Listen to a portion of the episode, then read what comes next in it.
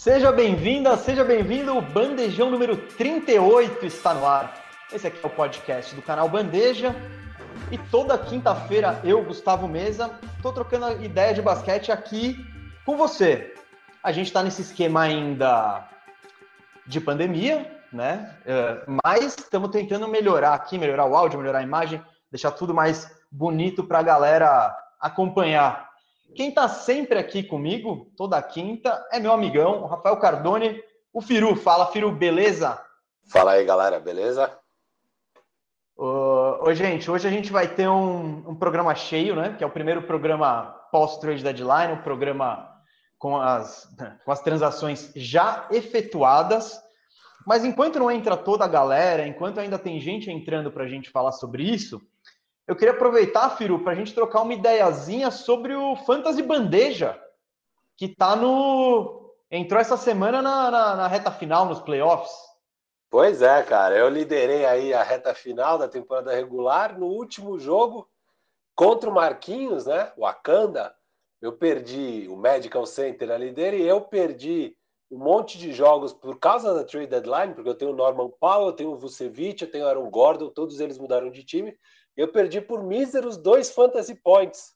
E essa derrota me jogou para terceiro lugar e vou estou enfrentando justamente o próprio Marquinhos agora nos playoffs, duas semanas contra ele, que eu já estou perdendo, mas todo mundo sabe eu vou virar isso aí, né, Gustavo? Tranquilo.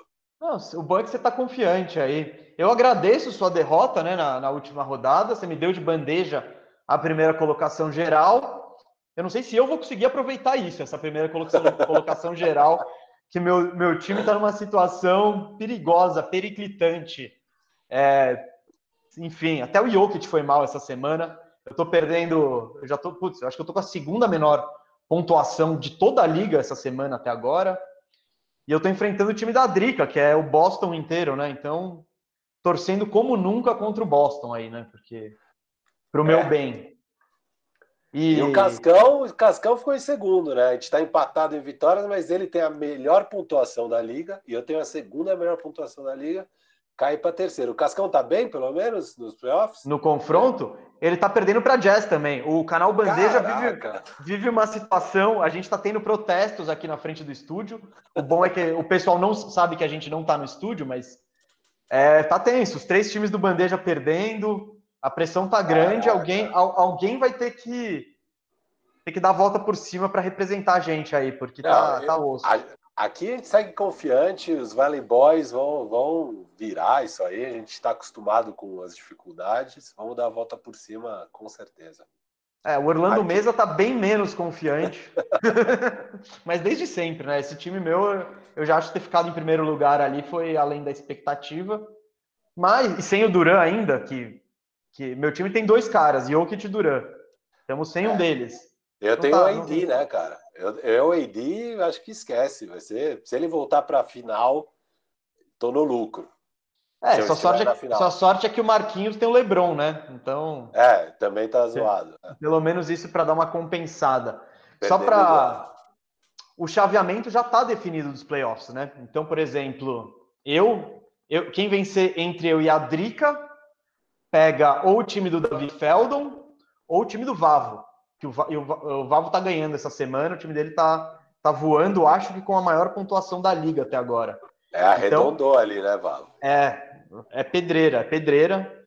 Uh... E eu, se passar, pego o vencedor de Cascão e Gru Jazz, é isso? Isso, e a Jazz, é. Tá, vai, é o duelo que o povo quer ver, né? Seria legal, e Firubre contra Cascão, Cascudo, seria bom. Você... Eu não, eu não sei qual é a popularidade, hein? Quem será que é mais popular, Firu ou Cascão? Porque eu vejo, eu vejo muitas manifestações de amor e ódio para os dois lados aí. Não, não, o Cascão é muito maior que o Firubre. O Cascão é, é o maior hit da, do, do Fantasy, são os, os cascudos, eles têm uma torcida organizada muito forte. É, o Firubre é um time menor, bem menor, com certeza. É, o Cascão ele é o dono dos meios, né? Então. Ah. Eu acho que a galera apoia o Cascão com medo de cortar a programação, de tirar o bandejão do ar. Então ah, eu acho que é medo. Eu já é falei que o Cascão tempo. funciona. Eu é. falei faz tempo, o meu favorito para ser campeão é o Cascão, mas ele vai ter pedreira aí, vencedor de Marquinhos e Firubre, se ele passar aí da Gru Jazz, vai, vai ter pedreira. Vamos dificultar eu, o caminho eu, do Cascão. Eu lá atrás, eu apontei o, o Marquinhos como favorito, porque mas ainda antes da lesão do LeBron, ele estava com o CJ voltando, eu falei, não, quando o LeBron voltar, tal, a lesão prejudica um pouco, mas é um, é um bom duelo, é um bom duelo. Então, ó, você aí interessado no Fantasy Bandeja, no que tá rolando, sei que tem sua torcida, entra lá nas nossas redes sociais, acompanha por lá. Dá para acompanhar a própria liga no site da ESPN. Se quiser dar aquela navegada, ver quem são os jogadores que estão indo bem, que estão indo mal, quais times estão em alta, enfim. Pode entrar lá na ESPN, que a liga é aberta, é pública, então, se você procurar lá o Fantasy Bandeja, você acha. Firu, vamos, vamos para a pauta da semana? O pessoal já Bora. chegou. Gente, o que, que a gente pretende fazer? Na semana passada a gente fez aquele programa maluco e caótico, onde repercutimos todas as trocas do trade deadline. A gente fechou o trade deadline junto com a NBA, a gente estava no ar, e a gente deu as primeiras impressões do que rolou, aquele palpite lá de imediato. O que, que a gente pretende fazer hoje? Hoje nossa ideia é ranquear as forças do leste e do oeste. Quem depois desse trade deadline ficou melhor, ficou mais favorito, quem quem tá pior, quem viu os adversários passarem. E a gente vai fazer isso nas duas conferências, a Conferência Leste e a Conferência Oeste. Uh, eu acho que é melhor. Vamos começar pelo leste, Firu? Vamos. Bora? Bora, então, porque... eu vou trazer. Uh, aproveita. É, o, é, o, é, aquele delay maravilhoso do, do da webcam. Não, imagina. O, que, por que, que vamos. Eu quero começar com o leste, porque eu já quero trazer primeiro uma pergunta, né? O Brooklyn Nets, essa semana foi novamente invadida por memes e, e, pô, e todas aquelas publicações voltando a falar sobre a panelinha do Nets. Por quê? Porque depois de Blake Griffin, eles pegaram o segundo reforço deles no buyout Lamarcus Aldridge. Agora, o Nets tem somado é, 41 participações em Jogo das Estrelas, somando em todo o elenco. Então dá para dizer que é um elenco estrelado. Por que eu já quero trazer o Nets logo de cara? Firu, o Nets é o melhor time do leste para você? Ele termina a temporada no topo do leste e já emenda. O que, que o Lamarcão vai ajudar nisso? Ou se vai ajudar ou não, né? Tá, vamos lá. É, são muitas perguntas. É, Brooklyn Nets é um assunto muito interessante, de fato, esses números são incríveis.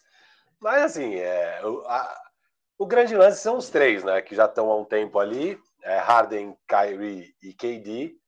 É, Lamarcus o, o, o Spurs está querendo ganhar jogos, né? O Spurs está tentando ganhar, o Spurs quer ir para os playoffs.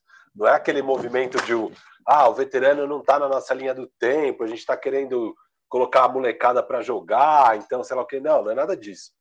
É, a questão é que o, o Spurs é nove, é menos nove com ele em quadra e mais, sei lá, sete sem ele em quadra. Então, assim, o time basicamente é melhor sem ele, e por isso que ele está indo embora do Spurs. Isso quer dizer que ele é uma merda, acabou e tal? Não, não quer dizer. A gente viu o Blake Griffin que não enterrava há dois anos, já meteu umas quatro, cinco enterradas lá no Brooklyn, é, já parece um jogador diferente. A gente sabe que o jogador estar feliz, estar numa situação que tem a ver com o que ele pretende, tudo mais, faz diferença para o desempenho do jogador. Então, olá, Marcos Aldridge, é um cara que tem um jogo que não necessariamente depende do físico dele, é, então ele mesmo velho, ele pode ainda conseguir jogar bem. Eu acho que ele estando feliz e ele já, óbvio, já deixou claro, cara, eu tô vindo aqui para contribuir num papel bem menor, é, não é para ser um All-Star, não é para nada disso. Então, acho que ele pode sim contribuir, tá? Eu acho que ele vai ser o desastre que ele vinha sendo lá no Spurs, mas também não me anima tanto, sabe? Eu não acho que eu ficaria muito mais impressionado se eles tivessem feito um movimento aqui na off-season para pegar um Norman Powell, para pegar, é, sei lá, os jogadores de defesa que poderiam ajudar, sabe? Eu não acho que é lá Marcos Aldridge que muda o patamar. Eles continuam no exato mesmo patamar, agora eles ganham um pouquinho mais de profundidade, um jogo ou outro, lá Marcos Aldridge Aldridge pode acabar sendo decisivo, pode ajudar a contribuir para uma vitória. Mas posso, assim, posso... Mudar, mudar patamar eu não acredito, pode falar. Não, só queria assinar embaixo aí do que você falou, que eu estou muito alinhado com você, Firu. O Spurs, ele. É, é, é, o que você falou foi perfeito. O Spurs, ele, ele se livrou do Lamarcus Aldridge porque ele estava atrapalhando. É, eles achavam que o Portal em quadra entregava mais e rendia mais, que precisava de mais minutos, e, e de fato isso acontece. Por, dado todos os defeitos do Portal, ele é um jogador muito mais dinâmico, mais atlético hoje em dia do que o Lamarcus. Quem chama isso de panelinha por causa dos 41 All-Stars e o Blake. É, é, o que a gente falou para o Blake Griffin serve totalmente aqui. O Lamarcus ele chega como um bônus. Ele, ele tem um chute confiável, ele tem tamanho, legal, mas ele não é o cara do Portland. Ele não é nem é. aquele cara que era o, o, o, segundo do Spurs quando tinha o Kawhi, que, que inclusive que deu trabalho para o Golden State Warriors na final de 2017 até a lesão do, do Kawhi, com aquela jogada que, para mim, foi suja do Patulha. Então o Lamarcus já foi muito bom. Aparentemente, ele não é mais isso. Claro, vai ganhar um pouquinho a mais de motivação, estilo que rolou com o Blake Griffin, provavelmente. Mas ele não. não é, ele não é um All-Star mais, ele não é nem perto de um All-Star mais. E o que eu acho que, sim, ele traz uma profundidade, ele traz um grandão, que é o grandão mais confiável para meter bola que tem no elenco deles, mas é isso, é, é, um bônus, mas o principal problema que é a defesa do time, o, o Lamarcus, ele tá longe de resolver, pelo contrário. Eu acho que ele só piora nesse aspecto. Gostei da contratação? Óbvio, né? De, de, graça, você traz um cara desse, você não tem o que reclamar. Você ganhou, é tipo você ganhar um, um brinde. Você, tá, você foi numa, sei lá, numa, numa lanchonete e ganhou o um brindezinho depois que você comprou seu lanche. Pô, legal. Pode não ser o que você precisa, mas você ganhou algo o Lamarcus não é essencial ao Nets. Ele não é, vai ajudar no maior problema do time. Mas, claro, é, o Nets está um pouquinho melhor. A diferença do time continua sendo o Big Three. Se, se eles são candidatos ao título, é por causa de Kyrie, Harden e Durant. É, eu concordo totalmente. E, inclusive, teve uma fala do, do próprio Blake Griffin, né, falando disso, que ele falou: Cara, eu tô há dois anos ouvindo que eu sou um lixo, que eu já não contribuo em nada, que minha carreira acabou, que eu sou um perdedor. Aí agora que eu tô aqui, de repente é, nossa, que injusto, meu Deus. e tal. E, tipo, é, e é isso mesmo, assim, não é, não é isso que é injusto, não é esses dois terem ido. Inclusive, eu fico, eu como torcedor do Lakers, até assim, mais tranquilo que foi essa a movimentação de meio do ano do, do Nets e não algo de tipo, vamos melhorar a defesa. E, e eu acho que eles vão pagar um preço por isso, porque o que acontece, né? Com a vinda do, do Harden, e a gente falou quando o Harden chegou, né? Que ia ser muito importante exatamente até para ser um seguro contra os problemas estruturais, que é um Kyrie Irving, que agora já está pela segunda vez na temporada perdendo jogos por motivos pessoais, sei lá, ficar com a família, sei lá o quê. É, e o KD que está voltando de uma lesão super séria. E de fato, né, o, o Harden está ganhando jogos sem eles. Muitos jogos jogou só o Harden, às vezes joga Harden e Kyrie e ganhando jogo, jogo atrás de jogo. Então, Harden foi importantíssimo, contribuiu com um monte de vitórias e não é à toa que o Brooklyn está em primeiro. Mas justamente por estar em primeiro e ter o melhor offensive rating da liga, com 118,3, que é o melhor da história da NBA, é, eles deixaram de se preocupar com o fato que eles têm a 25 defesa da liga. Então, eles têm uma das seis piores defesas da liga e eles deviam ter endereçado isso. Por colecionar vitórias, estar tá em primeiro no leste e tal, acho que eles ficaram, não, temos o suficiente, vamos só pegar esses caras aqui no buyout e bora eu acho um erro tremendo. Assim, isso me cheira a, a um time. É, aqueles times que empolga sem ter a estrutura realmente vencedora. É, coisas que me lembram aqui, esse negócio de ter cinco All-Stars, né, que é o caso agora com Blake Griffin e, e Lamarcus Aldridge, cinco All-Stars, é, lembra um pouco aquele Golden State Warriors, né, que chega o, o, o Boogie Cousins, de uma lesão que ninguém mais queria ele, é, nenhum time quis ele, e daí o Warriors pega de graça. Tinha um jogo dos playoffs, se pagou, beleza. Mas é, cheira esse tipo de time de oba-oba. Um time que me lembro muito é o Lakers, né, de 2004, que pega dois veteranos já em fim de carreira no Gary Payton e Karl Malone, e o time é superado por um outro time que é melhor defensivamente, que é mais redondinho, que era o Detroit Pistons. É... Só que aquele Lakers tinha Kobe e Shaq, né, que eram dois caras que já tinham conseguido levar o time ao título por três vezes. Esse time do Brooklyn Nets, e isso é um negócio que eu fico com o pé atrás, tá? Eu, por que, que eu não coloco eles como favoritos, nem para levar o leste? É, esse tipo de time, para mim, precisa me provar primeiro para eu dar essa, essa moral para eles. Tá? É, e, e, foi um erro que muita gente cometeu com o Clippers ano passado. Né? O Clippers junta ali Kawhi vindo de um título com Paul George e aquela estrutura que já era legalzinha, que tinha dado trabalho para o Golden State Warriors e tal, para os playoffs do ano passado. Só que você não parou para pensar que ninguém ali liderou um time para o título, porque o Kawhi era aquela situação que ele chegou num Spurs montadinho, é, já liderado pelo Tim Duncan, e que ele só plugou ali, virou uma baita peça importante. E, e, o Spurs era redondo, ele não precisava liderar aquele time. E depois ele entra no Toronto, que já é redondo também, com o Kyle Lowry como, obviamente, o líder do time. E ele, obviamente, entra, pluga e é perfeito. A hora que ele teve que liderar ali no Clippers, faltou. E, óbvio, tem a questão liderança, tem a questão falta um armador para facilitar a vida. A gente vai falar um pouco de Clippers depois. Mas eu vejo nesse Brooklyn, você tem dois campeões. Você tem aí, né, o KD, que não conseguiu liderar um timaço do OKC para um título, não conseguiu. E aí, óbvio, ele é campeão sendo MVP das finais, porque ele é um monstro mas um time que ele não precisava liderar de forma alguma, o time já era redondinho, ele só encaixou e era muito fácil encaixar lá, o time já era campeão, já era um time de 72 vitórias numa temporada regular, negócio absurdo. E você tem o Kyrie que foi campeão jogando com o LeBron James. É, então esses caras, para mim, eles precisam me provar que eles são capazes de liderar o time ao título. O outro jogador é o Harden, que é um monstro, é um, provavelmente um dos melhores jogadores ofensivos de todos os tempos, é nível Will Chamberlain de, grandeza ofensiva, mas que também falhou diversas vezes. E não dá para culpar tanto ele, porque ele estava enfrentando o Warriors do KD, mas ele nunca conseguiu liderar um time a lugar nenhum, assim, de finais de NBA, nem nada. Então, assim, são três caras que, para mim, ainda precisam provar que sabem liderar um time até um título. E o caminho não é fácil. E o que eles me mostram aqui nessa temporada regular não me anima. É um time que joga muito pouco junto, que tem muitos problemas defensivos, não endereçou esses problemas. É...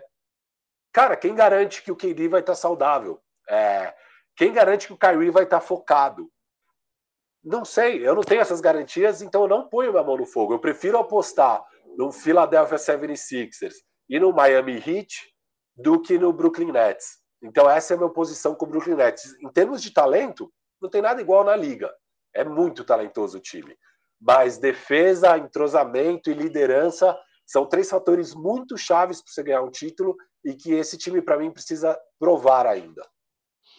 Bom, eu não quero entrar muito de novo naquele bom e velho papo Kawhi Leonard, Toronto Raptors, mas você dizer, você dizer que ele não liderou o Toronto Raptors naquele título é uma brincadeira, porque é só ver o que aconteceu com a saída dele. Ele saiu um ano depois, o time caiu na segunda rodada. No outro ano, vamos chegar lá, é capaz que não pegue nem play-in. Então, essa liderança ela precisa ser de fato exaltada e valorizada. Uh, coisinhas sobre o Nets. Primeiro, o mercado do buyout, em geral, ele é muito supervalorizado. Porque acaba. Então, é muito, muito, muito raro você pegar um cara no buyout que vai mudar a sua franquia. Ou que vai, tipo, levant, é, trocar um time de patamar. Esse cara, no máximo, ele vai ter uma, uma função pontual, vai jogar, sei lá, 20 minutinhos e entregar como coadjuvante. Então, é, muito Aue se faz sobre o, o buyout e, de fato, não, não, não é o que, o, o que rola na liga. É, eu lembro quando o Deron Williams foi, foi para o buyout, eu acho que ele foi para o Cleveland Cavaliers e ficou aquele Aue, nossa, meu Deus, olha esse time, LeBron, Deron Williams. Deron Williams já estava acabado. Já, e, já e, não, enfim, e, e não ajudou em nada. O buyout, para o cara chegar a um nível de buyout, em geral, ele não está nem perto do auge de sua carreira. Um, um caso A exceção dos casos é o Andre Drummond, que a gente vai falar daqui a pouco, na minha opinião. Mas, é, é em geral, não. É, é, o, são esses jogadores: fim de carreira, problema de lesão, inconsistência. E essas são as características de um cara que vai parar no buyout. Então, é, não, não façamos tanto alarde por uma contratação que não, não merece tanto alarde assim. O, a questão do Nets é o Big Three. É, o que o Firu falou sobre a defesa e sobre eles não endereçarem o maior problema deles, que é a defesa. Eu acho que quando eles foram atrás do Harden, já ficou meio claro qual era desse time. A gente vai fazer mais ponto que, o, que os outros. Essa, e, e, vamos tentar ganhar assim. Esse offensive rating deles histórico tá aí para mostrar isso, porque de fato o poderio ofensivo do time é gigantesco. E algo, uh, algo que eu gostaria de valorizar e que eu tive minhas dúvidas foi a foi a como eu posso dizer a, é, como eles lidariam com a questão da individualidade. Todos esses jogadores têm usages gigantes, foram acostumados a ser os caras de seus times e do nada agora eles têm que dividir a bola. Eu gosto da maneira como eles dividem a bola. Não tá rolando, Perfeito. não tá tendo ciúme, não tá, tá tendo nada. O, tanto que no primeiro dia dizem que o Kyrie já chega e fala para o Harden: olha, você é o armador, você é o... eu vou jogar de shooting guard. Então, isso eu tinha meu receio quando foi feita a troca e não rolou. O, o time tá, tá solidário, assim. Só, só vê o tanto de bola de três que o Joe Harris mete. Uh, a defesa é um problema e continua sendo e vai ser. E, e eles não. Eu, eu acho que é muito difícil você dar uma solução com as peças de, de, com as peças que o, o Nets tinha no mercado, com, a, com, esse, com esses salários monstruosos que eles têm dentro do teto, seria difícil dar uma solução, de, arrumar a defesa desse time de uma hora para outra. E no buyout, então, nem se fala. Claro, o Andrew Drummond, esse de fato ajudaria, traria algo que o time não tem: proteção de aro, é, rebote, sobra muito rebote ali. Mas o Nets eu acho que eles abraçaram essa identidade deles, de vamos fazer mais ponto que o resto. Historicamente, isso não dá certo, né? Que tem aquele bom e velho, né, ditado, ataques ganham, é, ataques, ataques conseguem vitórias, defesas ganham campeonatos. É, a gente vai ver em relação a isso, mas para finalizar o Nets, e a gente já passar, porque eu tô curioso para saber quem que você vai botar no, no topo do leste, eu acho que isso para a temporada regular, somado a lesão do Embiid e há uma cautela que eu imagino que eles vão ter, eu vejo o Nets fechando em primeiro, assim, na temporada regular. Eu, eu passei aqui pelo calendário, eu acho que vai ser muito próximo, tá? Brooklyn e Filadélfia. Eu acho que eles vão, os dois estar tá ali batendo quase em 50 vitórias ao final da temporada, entre 48 e 49. É, eu coloquei Filadélfia com 49 e Brooklyn com 48 vitórias. Então, para mim, o Filadélfia ficou em primeiro, mas é detalhe ali, é muito próximo. Eu tenho eu... uma dúvida, uma dúvida. Você, você foi jogo a jogo e foi somando vitória, derrota? Fui jogo a jogo, fazendo. É, exato. Pra muito leste bem, oeste. cara. Eu gastei umas horas aqui da minha vida. Hum. É, acho que vale a pena aí para contribuir bem aqui ao nosso bandejão. É, cara, eu acho que Filadélfia bate uns 49. O, Embiid já está voltando agora sábado. Isso. Eu não sei quão cautelosos eles vão ser. Eu acho que para o Filadélfia é mais importante ter esse negócio de somos o primeiro do leste. Então, eu acho que o Brooklyn. O Brooklyn é mais capaz de se poupar mais, eu acho. Tipo, é garantir que o Harden esteja saudável. Eles já estão fazendo isso. É, então, que todos eles estejam saudáveis. Se eles ficarem segundo e terceiro, porque é até melhor, eu acho. Eu prefiro ficar em segundo e pegar o Milwaukee na semifinal do que ficar em primeiro e pegar o Miami. Ah, é, então, eu, eu nem vejo por que brigar tanto por esse primeiro lugar, já que também sexto, o sétimo, oitavo vai ser fácil igual. Deixa, tanto faz. Eu acho que o Brooklyn, eu acho que o Brooklyn acaba ficando em segundo, mas não porque ah, ele é pior que o Philadelphia. Eu acho que pelo calendário é, por poupar um pouquinho mais, eu imagino. Eu acho que pode ainda acontecer do Embiid, por não ter perdido tanto tempo, se matar ali para tentar ainda ganhar o MVP. É, então falei, eles vão querer falei. ficar. Eles vão querer. É que, puta, ele tá voltando muito antes do que eu esperava. E, então eles podem querer ficar em primeiro no leste para tentar essa narrativa aí do Embiid MVP. É, sei lá, eu, eu, eu tô vendo mais o Philadelphia em primeiro e o Brooklyn em segundo, mas bem próximo ali. Por outro lado aí do Brooklyn que você falou, deles pouparem, eu acho que eles já estão poupando bastante agora, mas eu imagino que na, na reta final da temporada eles vão querer dar uma rodagem para o trio junto, que é o que você disse antes. É o Clippers Feelings ano passado. Que eles Total. falam, não, não, tamo bem, joga uma hora clica. É, a hora é. que colocar lá rola. Então, eu confio mais, mas eu confio mais nesse elenco do Brooklyn, na capacidade desse elenco do Brooklyn de fazer clicar do que no Clippers. Até porque Não, eles têm um a mais, né? Eles têm um, uma estrela a mais e, se, e depende de como você pensa sobre o Paul George, talvez duas estrelas a mais. É, é não dá para comparar. tipo, o KD é melhor que o Kawhi. Aí você pega Harden contra Paul George é uma piada, e daí ainda tem o Kyrie. Não, não dá, é outro nível, é outro então, patamar de, de talento, assim, é outro patamar. Mas para evitar isso, eu acredito que na reta final eles vão querer dar uma rodagem, um entrosamento. Acho que tudo vai depender de como tiver o estado de saúde de KD e tudo mais. Óbvio, porque, óbvio. Óbvio, eles vão querer dar uma rodagem e tal, mas eles vão priorizar a saúde. Então, cara, eu tô bem preocupado assim com o KD. Ele tá perdendo muito tempo. Óbvio que eles estão sendo mega cautelosos, mas não tá me cheirando bem. Eu não, eu não tô confortável com isso do lado do Brooklyn, assim. Não estou. Ah, cara, eu, eu ainda não tô alarmado porque o estilo de jogo do KD é muito, ele não precisa tanto da explosão, tanto da velocidade. Ele muda o jogo. Se ele ficar parado na quadra, ele muda o jogo.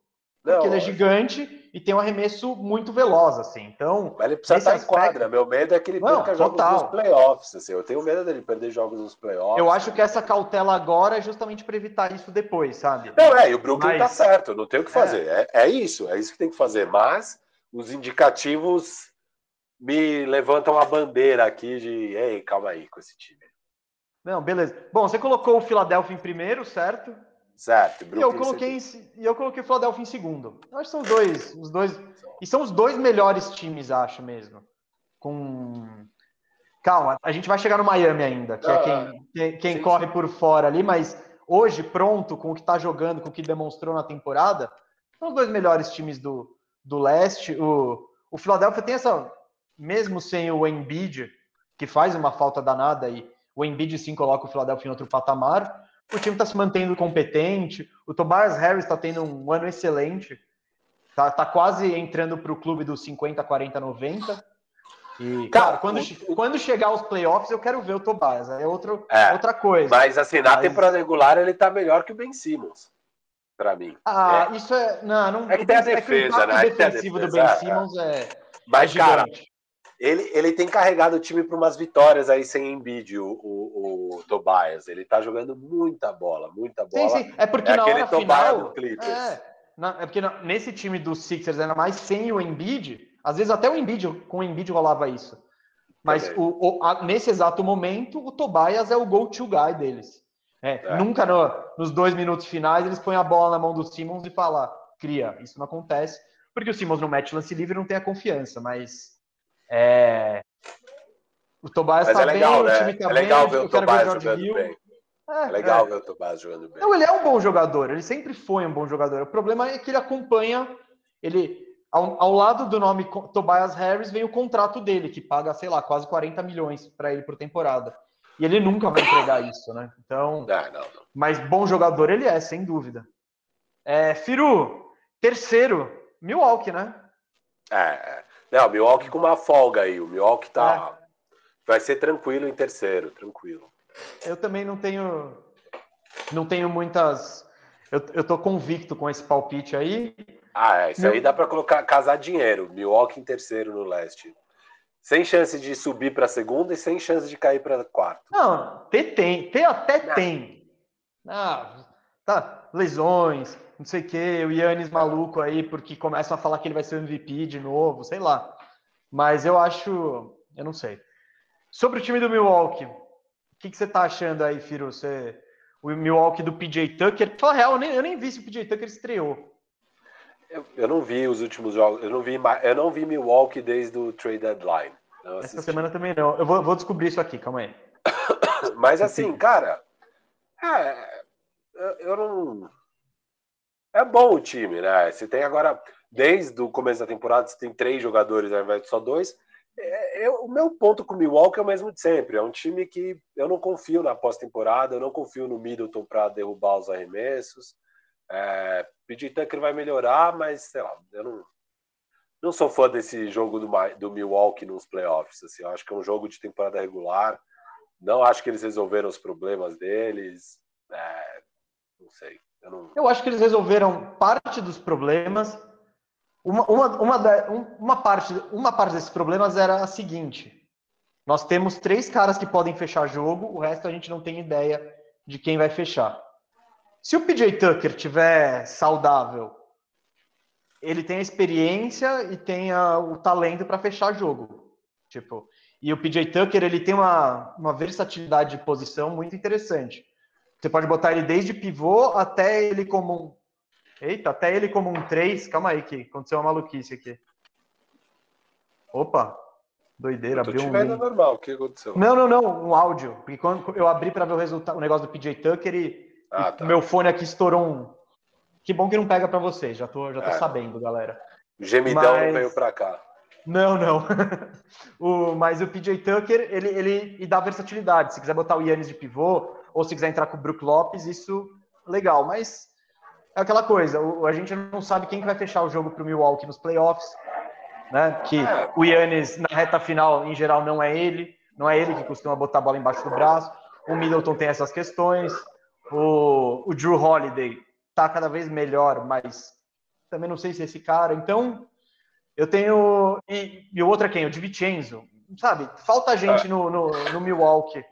Eu não vejo. Assim. Eu não vejo o Milwaukee, eles vão ficar em terceiro, com certeza. Eu não vejo eles passando nem de Filadélfia nem de Brooklyn na semifinal, seja lá ah, quem eles pegarem. É, eu acho que também. Eu acho que ninguém vê isso. Todo é. mundo que apostou dois anos seguidos no Milwaukee tá decepcionado, já fala: Meu, eu não vou entrar nesse barco de novo, sabe? E, é. Então, você falou sobre benefício da dúvida, eles não têm mais nenhum benefício da dúvida. Não, porque, zero. Tipo, acabou. É o mesmo técnico, é o mesmo time, é o mesmo estilo de jogo ao, mesmo, e um reforço ou outro. É, não, não acho que é isso que vai fazer os céticos abandonarem esse ceticismo assim, em relação ao Milwaukee. Mas, claro, para time de temporada regular, ele é um ótimo time. Assim, ele vai pegar esses times ruins e vai correr para cima deles. É, e, sabe, com, com Yannis, com Middleton, com Holiday.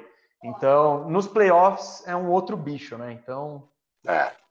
E aí, você também colocou Miami em quarto, Firu? Cara, eu na verdade. Não. Eu quero saber com o seu raciocínio. Porque o meu, eu não fiz o mesmo raciocínio que você. Eu olhei eu falei, não, as forças são essas. Aí eu é, entrei é, num ranking de calendário, só para ver se não tinha nenhuma doideira, sabe? É. E, e é isso. E para mim o Miami, porque eu, deixa eu, antes de você chegar no seu quarto, eu vou explicar o meu. Cara, o Miami é o único dos outros times do leste que eu não tenho pé atrás com várias coisas. Eu tenho alguma segurança. Por mais que o desempenho deles esse ano é, não devesse passar tanta segurança assim. Mas eles já chegaram à final, eles têm um time experiente, eles estão tentando ficar saudáveis. A defesa é muito boa. Eu vi ontem um jogo contra o Indiana, cara. Foi, putz, eles botaram o Indiana no bolso, não saía nada ali. E, e, é o único time que eu acho bom, vai, do resto, tipo, dizer esse time é bom, é, o Miami é bom. Todos os outros eu não consigo cravar isso. Por isso, sem analisar o calendário vitória a vitória, eu vejo Miami, eu acredito que o Miami pode ser o quarto, sim. É, Miami pode ser o quarto. Eu analisei calendário jogo a jogo. Para mim, eles se encontram empatados em 39 vitórias com Charlotte Hornets. Daí, enfim, desempate. Eu acho que o Charlotte vai querer mais esse home court, sabe? Vai com tudo querer isso. Miami vai estar tá meio tipo. A gente Miami vai só quer fugir do play-in. Miami só o quer Miami, fugir do play-in. E o Miami, é, eles vão ficar em quinto, quarto ou quinto. Eles não caem para sexto. Não tem chance do Miami em sexto. Então, eles vão pegar o Charlotte. Seja em quarto, seja em quinto. Eu não acho que eles estão tão preocupados com o home court contra o Charlotte Hornets, assim, sinceramente. Então, eu acho que o Miami pode muito bem poupar um pouco mais, ficar um pouco mais tranquilo na retinha final ali e o Charlotte acaba pegando o quarto lugar e o Miami o quinto. É, mas eu acho que está meio definido que esses dois vão ser quarto e quinto. Eu não sei se você tem o Charlotte em quinto na sua. Cara, eu, eu O Charlotte é meu queridinho do League Pass, né? Essa, essa, bola eu cantei aqui, eu sou padrinho do Charlotte, me considero assim. Eu estava nesse barco antes de todo mundo. E, e, de fato é um time que me agrada muito. O, o Lamelo está machucado, disseram que ele pode perder a temporada, disseram que ele pode não perder a temporada. Tá mas o ponto volte. é, ele não faz tanta falta assim.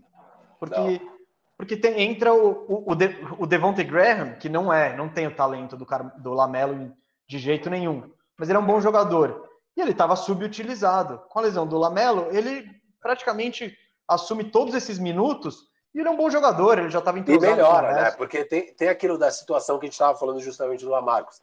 Agora ele é um cara que com certeza está mais feliz, é, você ganha confiança, você, você, você está toda hora sendo usado da forma certa, então você também ganha confiança, porque começa a cair.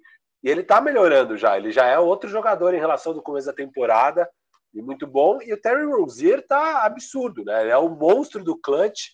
É, cara, eu, tem uma coisa aqui, né? É, já tá claro para todo mundo que ele é melhor que o Kemba. É, será que o pessoal tá pronto para ter essa conversa? É, não, porque assim, é mais uma coisa brilhante que o Danny Ainge fez, né? Ele deixa o cara embora, pega o Kemba pagando um salário absurdo e o Kemba que era do Charlotte, né? E, cara, com certeza a Charlotte se deu muito bem nessa. Muito o Charlotte bem. foi ridicularizado, né? Quando pagou 60 foi. milhões por três anos para o Rozier. Eu gostei muito. Eu, o Rozier era um desses sonhos que eu tinha no meu Orlando Magic, né? Que naquela época nem tinha o Fultz ainda, então eu realmente não tinha armador. E ele teve aqueles playoffs muito bons em 2018, se não me engano. Que 17, talvez. Enfim, não, 17 que... foi o Isaiah Thomas. Né? ah, então é 18, isso. Que é quando o Kyrie estava machucado. E ele, de fato, assumiu. ele entrou como titular e foi muito bem. O Boston chegou na final de conferência. Aí, ano seguinte, foi aquele ano da tragédia com o Kyrie. Kyrie no time, o Rozier perdeu espaço. Óbvio que ficou, não curtiu a situação e foi para o Charlotte. Charlotte satirizado, Boston também não ficou com o Kyrie, deu uma bala para o Kemba Walker, né? Que para substituir, para entrar nessa posição. E cara, hoje não é, é indiscutível, né? É, é, quer dizer, indiscutível. É, acho que é Depende... indiscutível, mas. Depende do time. Por exemplo, não, não, não, não, mas eu também acho que o Kemba talvez tenha mais habilidade e tal. Mas para esse Boston hoje, do jeito que tá, eu ia preferir o Rozier. É um armador, é um marcador muito melhor, tem a bola de três melhor para jogar sem a... ele, ele tá ridículo no catch and shoot. De... Então, sabe? ia encaixar bem no Boston. E ele tem um pouco desse swag, né? Dessa postura em quadra. Que ia falta custar... Boston, né? Falta, falta é. E ia custar 15 milhões a menos por ano também, né? Então. Nossa senhora, não. Cagada. Sem dúvida. Uma cagada Mas, bom, monstruosa do Danny Ainge, pouco falada. As pessoas falam um pouco dessa. Porque são tantas cagadas ali no Boston mas essa em particular do Rozier é uma cagada monumental que eles fizeram. Cara, mas fica cada uma... dia mais claro. Não, tudo bem, na época não estava claro. Advogado do diabo, né? Mas, cara, o jogador é seu, você tem que conhecer seu jogador. Ele já tá lá dois, três anos, ele já foi importante nos playoffs, você tem que saber quem são suas peças. Então... Torcedor, óbvio, torcedor, puta, o cara ficou um ano encostado ali no banco pro Kyrie Irving, já esquece que o cara era bom. Isso acontece direto, né? Torcedor empolga, desempolga e tal. Mas, puto, o time de, o time de análise ali de desempenho do Boston e tal tinha que conhecer o Rozier, né? Sim, para eles que... o Rozier devia ser aquele moleque lá que tá puto no banco. Tipo, sabe? E tá com razão, né? Ele, não, e ele não, deu não declarações fortes. É. E o Rozier deu declarações fortes naquela off-season, né? Na off-season que ele sai. Sim, ele falou, falou muitas coisas ali. Ele tava puto da vida, ele tava puto com tudo. Não, então. Não, claro que foi uma cagada, mas você tem que. O, o, lado do Danny Ainge, essa não é aquela, não é aquela cagada que tá, tá escrita tanto assim. Tudo bem, o Kemba, o, o fit com, no Boston devia ser.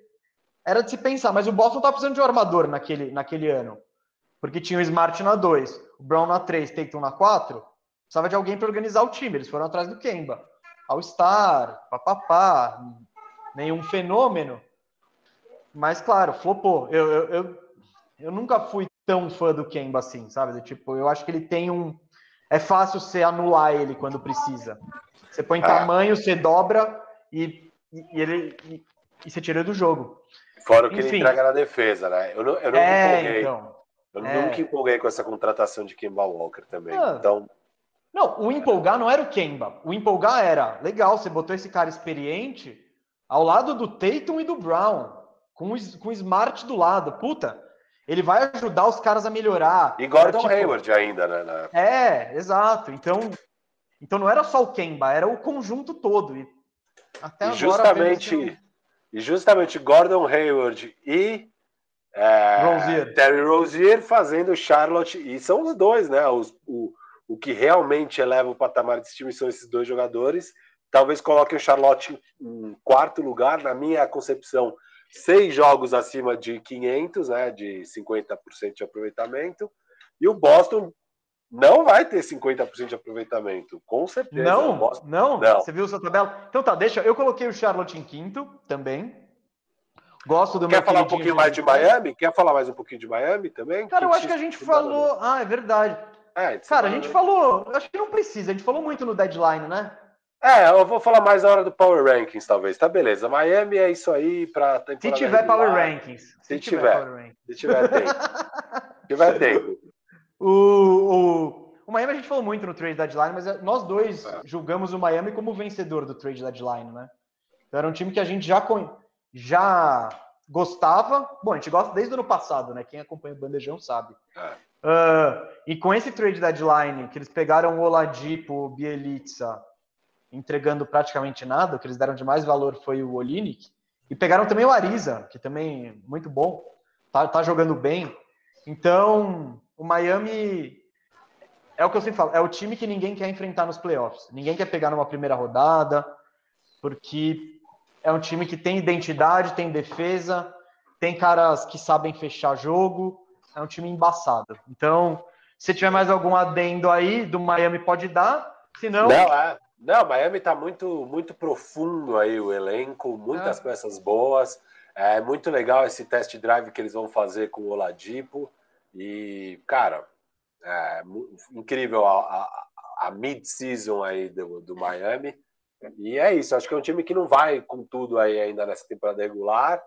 É, eles vão de novo apertar mais os parafusos na hora dos playoffs ali, pegando Charlotte já no primeiro round e depois pegando quem ficar em primeiro entre Brooklyn e Filadélfia, e aí vai ser demais. Você está tá cravando o Charlotte, é, você está bem confiante. Mas vamos Tô. lá, vamos passar. Eu quero saber o sexto. Cara, meu sexto, e aí é, é complicado mesmo. Não, porque da, é. daí. Ó, o que eu é. acho? Eu acho que do 1 ao 4 é moleza. É, é, você pode até mudar a ordem, mas é isso, sabe? É, esses Aliás, um... quatro, tá. É, é que eu tô botando Miami, né? Você não, você não botou. É que mas... o Miami pode cair para quinto, mas pode ficar em quarto, é. Sim. Esse grupo de quinto. quatro. Miami e... não vai para sexto, assim. Né? Exato. Não, e, e, é uma. Eu, em questão de força, eu acho que você concorda comigo que o Miami é mais ah, forte ah, sim, também. Sim, sim, sim. Daí em diante fica nebuloso, eu acho. O Charlotte a gente tá dando essa vantagem, mas e do Charlotte para baixo, cara, foi eu tive eu coloco. É, é que eu fui entrando, então eu não fiquei pensando, eu fui, não, eu fui é. fazendo individualmente cada um, daí depois eu vi como ficava o recorde e daí eu só coloquei na ordem. Então, para mim. Cara, eu acho que, rapidinho, eu acho que seu método talvez fosse mais rápido que o meu, cara, porque eu fiquei olhando a tabela do leste, aí eu olhava, eu falava, Knicks, ah, Atlanta, ah, mas tem isso. É, então, então o jeito é bom. Você isso. já vê os jogos, você fala, ah, vai é. ganhar aqui, perder aqui, ganhar aqui, perder aqui. Ah, aqui vai ter lambança, vai perder um jogo que não deveria. Aqui gostei da sua metodologia, gostei. É, é, como faltam não tantos jogos, né? Faltam uns 26, 27 jogos, dá, era viável fazer isso. É, cara, Indiana, para mim, em sexto, com exatamente 500. 36, 36. Indiana, Indiana 33, tem, 36. Indiana tem um dos calendários mais fáceis ainda. É, né? é. Acho que é, é, o quinto mais fácil. Tá bem Cara, fácil a situação deles. Então, você botou Indiana em sexto. Eu vejo Indiana com os mesmos problemas do ano passado, sabe? Tipo, o encaixe que não acontece, o time meio bagunçado, é, nada total. fluido. Não, não é sexto porque eles são bons, é não, sexto não, não. porque é o leste. Agora em diante, é não, agora em diante não tem time bom, tem time, né, médio. Cara, eu botei o Boston, velho, em sexto. Eu não vi a tabela, não. Depois eu quero até que você me diga onde que o Boston tá na sua. Mas, cara, eu olhei com esse time, eu falei, meu, não sabe? Não é possível, não né? Não é possível, não é possível. Você tem o Tatum, você tem o, o Brown, você tem o Smart, você tem o, o Kemba. Pô, cara, como não? Como não? Tem o Fournier, Gustavo. Fournier! Fournier não tá encantando no começo ainda, né? Não, o, o apelido Fournier vai pegar, Firu. Tá vai pegando, pegar. tá pegando. Agora, agora que ele tá com mais mídia, Nossa. eu acho que o Fournier vai ganhar o mundo. Fournier ele... vai ganhar. Mas é. Ele, ele não tá curtindo muito. A galera do Boston não tá curtindo muito, não. Nosso amigo Davi Feldon deve ter quebrado algumas coisas em casa ali na estreia do Fournier. Cara, eu coloquei, só para te falar, tá? Indiana em sexto, 36-36. Em sétimo, hum. com 35-37, um jogo abaixo de 500. New York Knicks. E o Boston Não, em oito. Isso. Vai, vai até o fim, vai até 10. Tá. Coloquei Boston em oitavo, 34-38.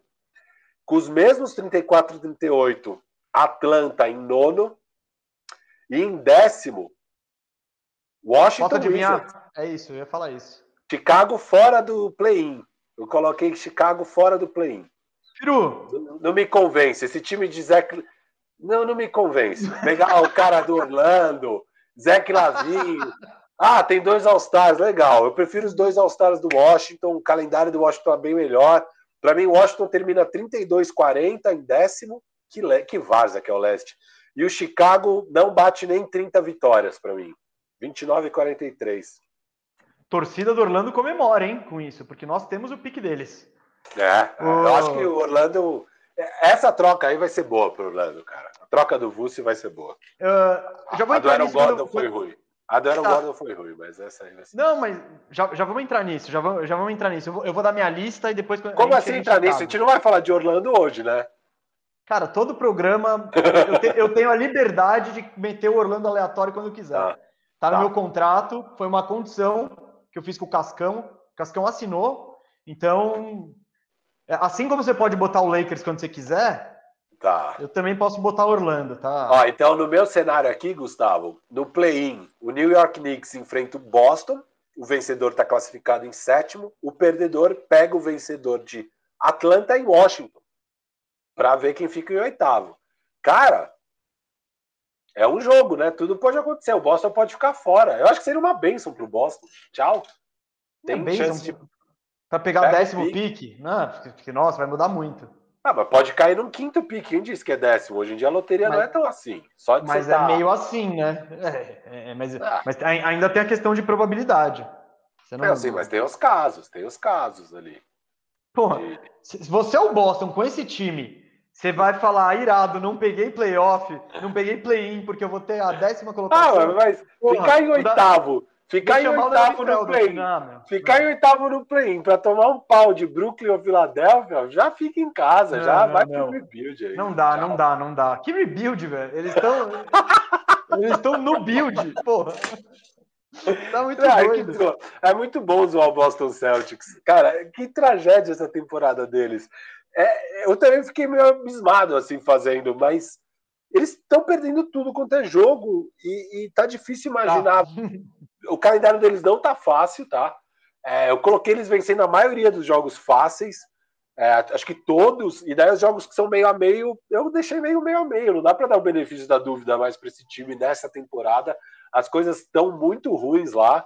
É, a off-season deles foi um terror. Eles pegaram o Mo Wagner. Eles, ó, o Boston abandonou tanto a temporada que eles dispensaram o Daniel Tais, que era importante no time deles, para ficar fora da Luxury Tax. É, tipo, já era, assim. Você, não, você só tá querendo não entrar na Luxury Tax num time que, obviamente, não é bom. O time é ruim. Não, e sobre tchau. isso, sobre isso tem, tem uma questão do Boston ter trocado o Jeff Teague e o, e o Tais porque o Brad Stevens coloca os caras para jogar. Se você dá essa opção para o Brad Stevens, fala, olha o Tig aí no banco, ele vai botar o Tig. E o Thais é a mesma coisa. E talvez eu acho que a diretoria queira ver o Robert Williams nessa posição. Porque o Robert Williams, se você é um técnico, pô, é o que a gente já discutiu muito na situação do Emmanuel Quickley no Knicks. O técnico, ele quer ganhar. Tipo, se ele acha que naquele momento o Alfred Payton vai render mais que o Quickly, ele vai botar o peito. É uma loucura, mas ok. Não, não é, mano. O Knicks tá brigando por playoff, deixa eu. Não, eu sei, o mas Quickly o, tava. Não, o Quickly mas, sempre mano, vai contribuir mais que esses caras. Não, não vai. Não, então, não, não, vai sempre. Não vai é. sempre. Esse é o ponto. Pega os box scores, viu? O Quickly foi bem ontem? Não.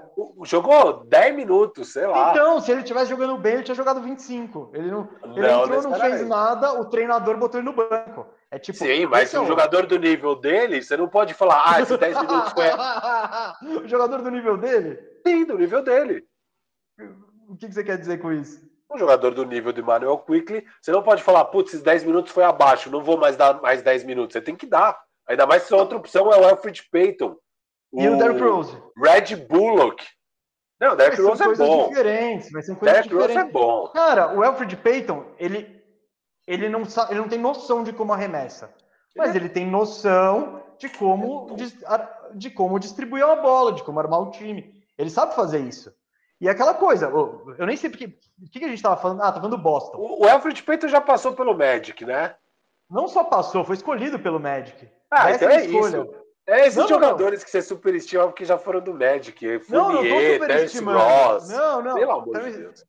Eu não tô superestimando. E o Terence Ross tem valor aí em toda a liga, hein? Daqui a ano que vem ele tá num time novo, metendo bola de três pra caramba. Valendo não, o Alfred... second round. Não, o Alfred Payton, eu vou, eu, então, eu digo mais uma vez, esses caras do Magic eu tenho propriedade, porque eu vejo muitas essas porcaria.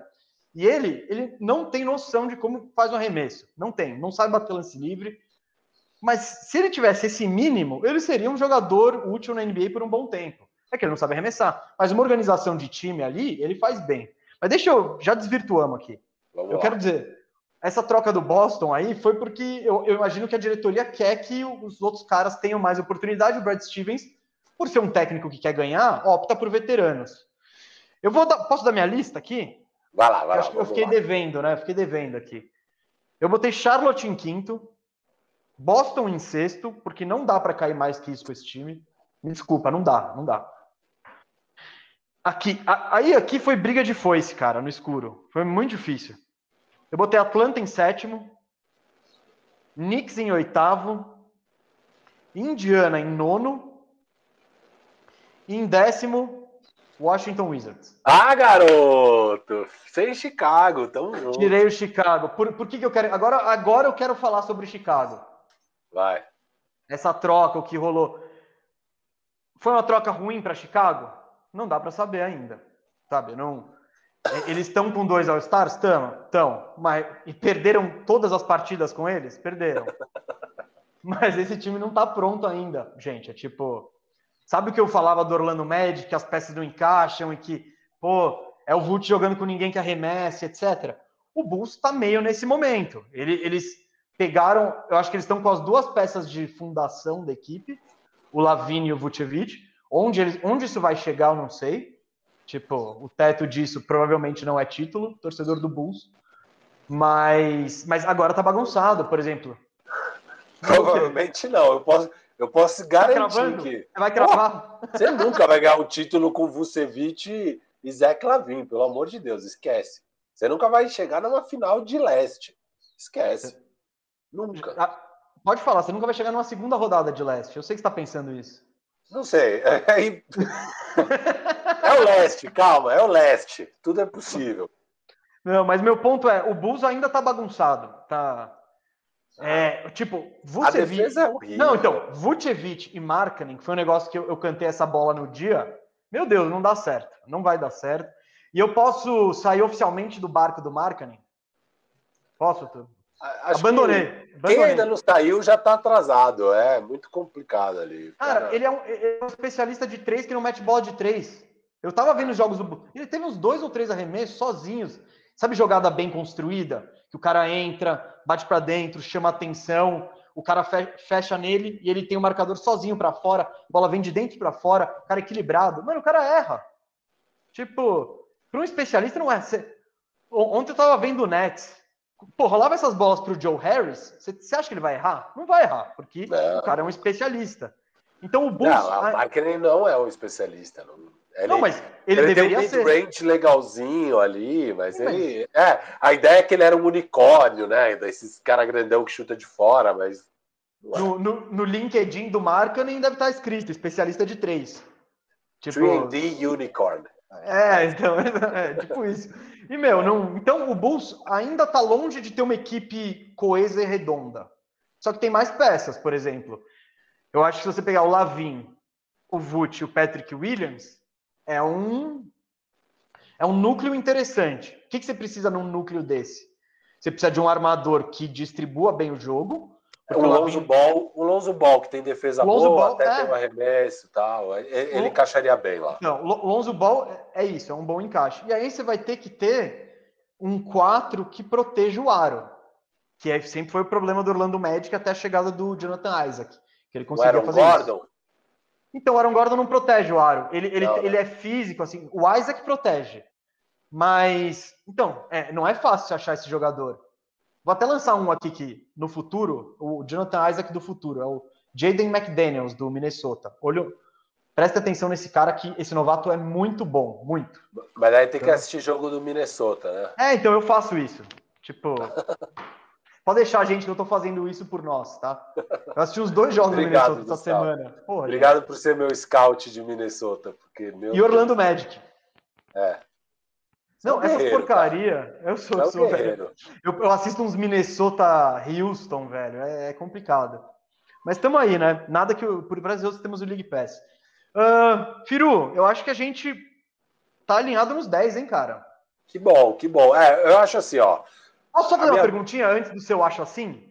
Tá, Onde está o Toronto no seu exercício? Cara, o Toronto, para mim, vai fazer um 7-17 brilhante agora nessa reta final. Uou! É, vai ficar com umas 25 vitórias no fim da temporada. É que eu não fiz os outros times lá de baixo, então não sei quão para baixo isso fica em relação a Detroit, Cleveland é, e tal, mas vai ficar lá embaixo. Assim. Eles vão, imagina, eles vão agora para o tank pesado, é dar a bola na mão do Odiano Nobe para ver se ele vira o franchise dessa equipe, porque o Siakam, pelo visto, não é. E sei lá, assim, o resto, o Kyle Lowry vai descansar sempre que tiver afim. E eles vão perder jogos, eles não são bons, vão perder jogos pra cacete, assim, vão perder tudo. Cara, eu, eu, putz, eu assisto bastante Toronto. E, mano, eu não entendo esse time. Eu juro que eu não entendo.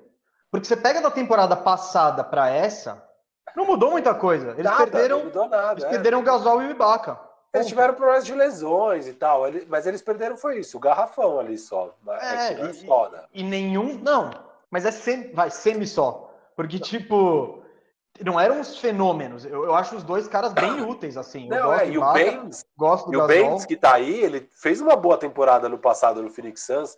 Quando o DeAndre Ayton ficou suspenso ali, acho que 25 jogos, o Aaron Baines foi super bem ali como pivô principal da equipe.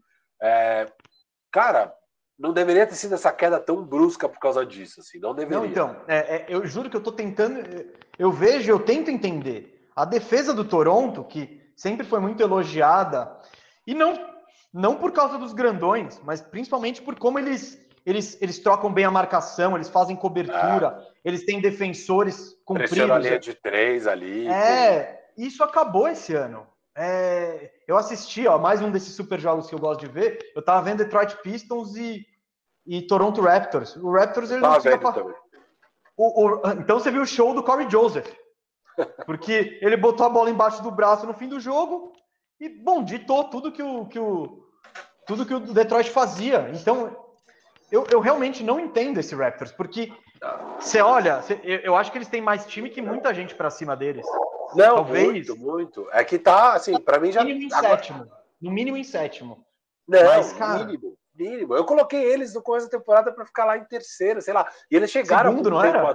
É, sei lá.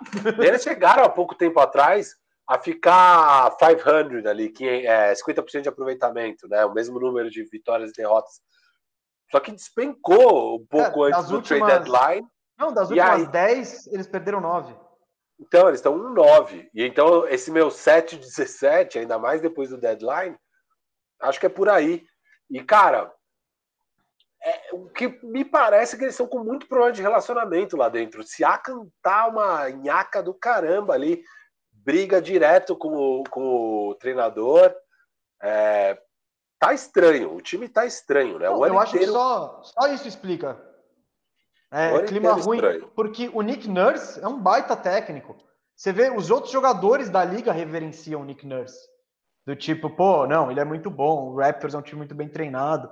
É, eles Se não for relação, né, Gustavo, ah. com Kyle Lowry, Van Vliet, OG, Siakam, cara, esse time é bom. Esse time é, é muito, muito bom, bom, é muito bom. Não, não é só bom, tá ligado? É, esse é o ponto, por isso que eu não consigo entender. Eu vejo eles tomando uma piaba do Detroit, eu fico, cara, mas, mas como? O que, que mudou aqui? Eu, claro, é uma coisinha ou outra que você vê, pô, que nem o Nick Nurse. Sabe, nesse jogo do Detroit especificamente, ele foi trazer o, o Van Fleet de volta com cinco minutos de jogo, com a vantagem de 15. Porra, você não tá querendo voltar, né? Mas. É o tank, é o tank. Eu acho que é uma temporada que eles já decidiram. Vão ah. pro tank esse ano. Mas se eles fossem pro tank esse ano, eles trocavam o Lowry por qualquer coisa, eu acho. Eu não sei, cara. Eu, eu realmente acho que eles estão perdidos. Porque o time é muito bom para fazer tank. Muito bom. Só que. É que já é, desandou, né? É que já desandou. Eles estão 18-30. Ó, não, tá eles... difícil. O Washington. Digamos, é, ó, digamos que ao invés. pode buscar. é que é só. É, o Washington tá 17-29 no caso. É, digamos que em vez de ir 7-17 agora, dê a louco, o time encaixe, eles vão, sei lá, 15-9 tá? Nesses 24 jogos que faltam. Eles ficariam com 33 vitórias, seria décimo lugar. Eu acho que o máximo que eles conseguem é o décimo lugar. Máximo. É, então. Máximo. Não, o que eu vi aqui é que, por exemplo. Teria que eles... bem pra caramba, teria que virar a chavinha ali.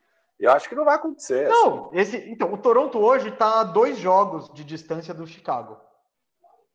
E, e, assim como o Washington, que é o décimo colocado. Então, quando, quando eu penso no Toronto, eu penso em pelo menos é, é isso. Cara, como não buscar esse décimo lugar, sabe? É muito bizarro. Mas eu tô, mano, tô, tô muito intrigado e não consigo entender se. Deve ser. É, eu acho que é uma mistura de coisas, sabe? Do tipo, aquele time, aquele time do ano passado, e claro, um ano antes, mas no ano passado já jogou além da expectativa, empolgado com essa história de somos os campeões, estamos defendendo o título e tudo mais. Então, isso acho que teve um fator. Para esse ano já, já tem menos essa aura de campeão, né? A mudança para a Tampa eu acho que deve estar tá prejudicando. Com certeza. Uh, não digo nem pela, pela questão da torcida em quadra. Eu digo pela questão pessoal dos jogadores. É, até porque a torcida em quadra ninguém teve, mas assim, acho que é muito essa questão pessoal. A família tá lá, tem que cruzar a fronteira, nem sei se dá, se não dá. Aí você traz as crianças para os Estados Unidos para ficar seis meses em Tampa, longe da escola ou você deixa as crianças lá na escola e aí não vê o pai. Meu, é, eu acho que é uma série de fatores, mas eu só queria trazer aqui que eu tô que eu tô, meu, muito surpreso com o Toronto e surpreso negativamente. É, Porque, acho, cara, que acho, que a grande decepção da temporada é o Toronto, com certeza. Né? Ah, sim. É a grande decepção da temporada, que é um Bom, time que enfim, Boston nenhum... também tá, tá, é, o, tá é correndo atrás. Maior. Boston é a segunda maior decepção, mas Toronto é maior ainda. Cara, acho que eh, eu não vejo eles virando essa chavinha. Eu acho, inclusive, que tem grandes chances do Siakam ser trocado em breve, assim. É... Em breve é no ano que vem, você disse. É óbvio, o trade deadline já fechou. Sim. Mas eu acho que que azedou ali, sabe? Azedou. É, acharam que ele ia ser o franchise player, não vai ser é, começou a ter problemas de relacionamento tal. Ele ainda tem valor na liga. Acho que. O Siaka, o Siaka é muito bom, velho. Ele é, ele é, um jogador muito bom. Ele é, não, lógico, ele tem muito uhum. valor. Eu acho que o Masai Ujiri vai em breve falar: vou, tchau. Vou, montar um, vou aproveitar que ele tem muito valor e vou montar um timaço trocando ele. É, não sei. Você não, você não vai montar timaço. Você troca ele, você vai pegar provavelmente aquele bom e velho pacote rebuild. Não, Escolhas de draft, moleque. É, não, não timaço na hora, timaço para o futuro. É, não vai ser de cara, não. Acho que o Toronto é. agora entrou no. Toronto, cara. Mas, olha o Toronto, eles estão eles estão estruturados para, cara, para continuar brigando no topo do leste. Eu não faria isso. Ano que vem, saindo o Lowry, eles vão não, ter não. grana para contratar, sabe? Eu, eu não faria isso, mas eu acho que vai acontecer. É, tipo, eu não faria isso pensando que o Siaka é bom e tá tudo bem e tá beleza. Eu tô sentindo que não tá beleza, que azedou a relação ali de Siaka e Toronto. E que já aproveitando que Kyle Lowry vai sair e talvez vá para esse rebuild pesado aí. Eu não duvido nada. Então, é porque a questão é, o Lowry saiu. Se você usar bem o dinheiro do Lowry, você mantém um time competitivo. Teoricamente, né? Pelo menos é o que a gente esperava desse Toronto esse ano. Mas, cara, muito doido. Eu não.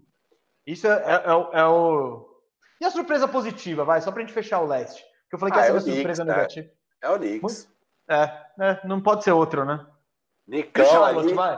Não, Charlotte, é, Charlotte. Charlotte é uma bela surpresa. Charlotte é uma é. bela surpresa. A gente foi um time bem ridicularizado, pagando aquela grana toda no, no Gordon Hayward. Que nem você Todos já criticamos. falou. Também foi, também foi criticado quando pagou 60 milhões três anos para o Rozier.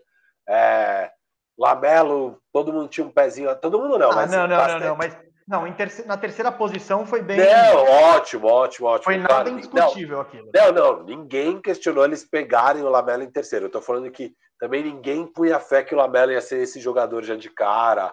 É, ninguém não, acho que o, o tem cara gente que, eu, tem gente tinha que gente que tinha, mas assim, ele tá acima das expectativas, digamos, vai. O, o Lamelo da, tá das, bem.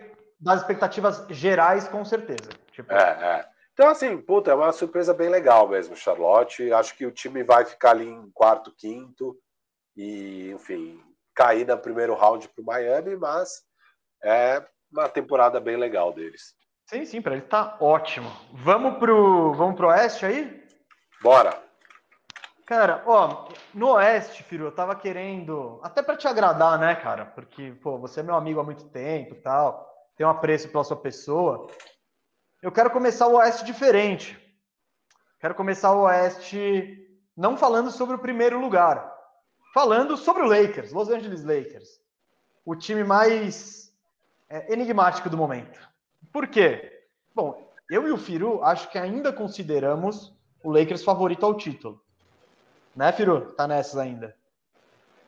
Tranquilamente. Eu, eu, Agora que eu, eu fiz meus estudos aqui, eu tô um pouco mais tranquilo ainda. Ah, essa tá mais tranquila ainda. Mais. Mais. Então tá. Eu, com um pouco menos de tranquilidade, acho o Lakers ainda o favorito. Porém, o Lakers está simplesmente sem Anthony Davis e sem LeBron James, que são indiscutivelmente os dois melhores jogadores do time. Uh, eu não, não se tem ao certo a data de retorno de nenhum deles. O LeBron, quando se machucou, falaram de quatro a seis semanas. O LeBron, ele é, ao mesmo tempo que ele é um alienígena, ele é um cara de 36, 37 anos. Então, não dá para saber o que vai acontecer. Se ele vai voltar mais cedo ou se ele vai voltar mais tarde. Uh, com esse prognóstico que eu fiz aqui, ó, de quatro a seis semanas, se forem quatro semanas, ele volta no dia 18 desse mês. Ou, ou seja, ele perderia mais nove jogos. Se ele voltar no dia. em seis semanas, no dia 1 de maio, ele perderia 15 jogos. Faltam 24 para o Lakers, tá? Então, só para a gente trazer esse panorama aqui. E o AD, cara, ele tá fora desde o dia 14 de fevereiro. O Lakers está 10 de 10 sem ele, né? E sem ambos está dois, duas vitórias, cinco derrotas.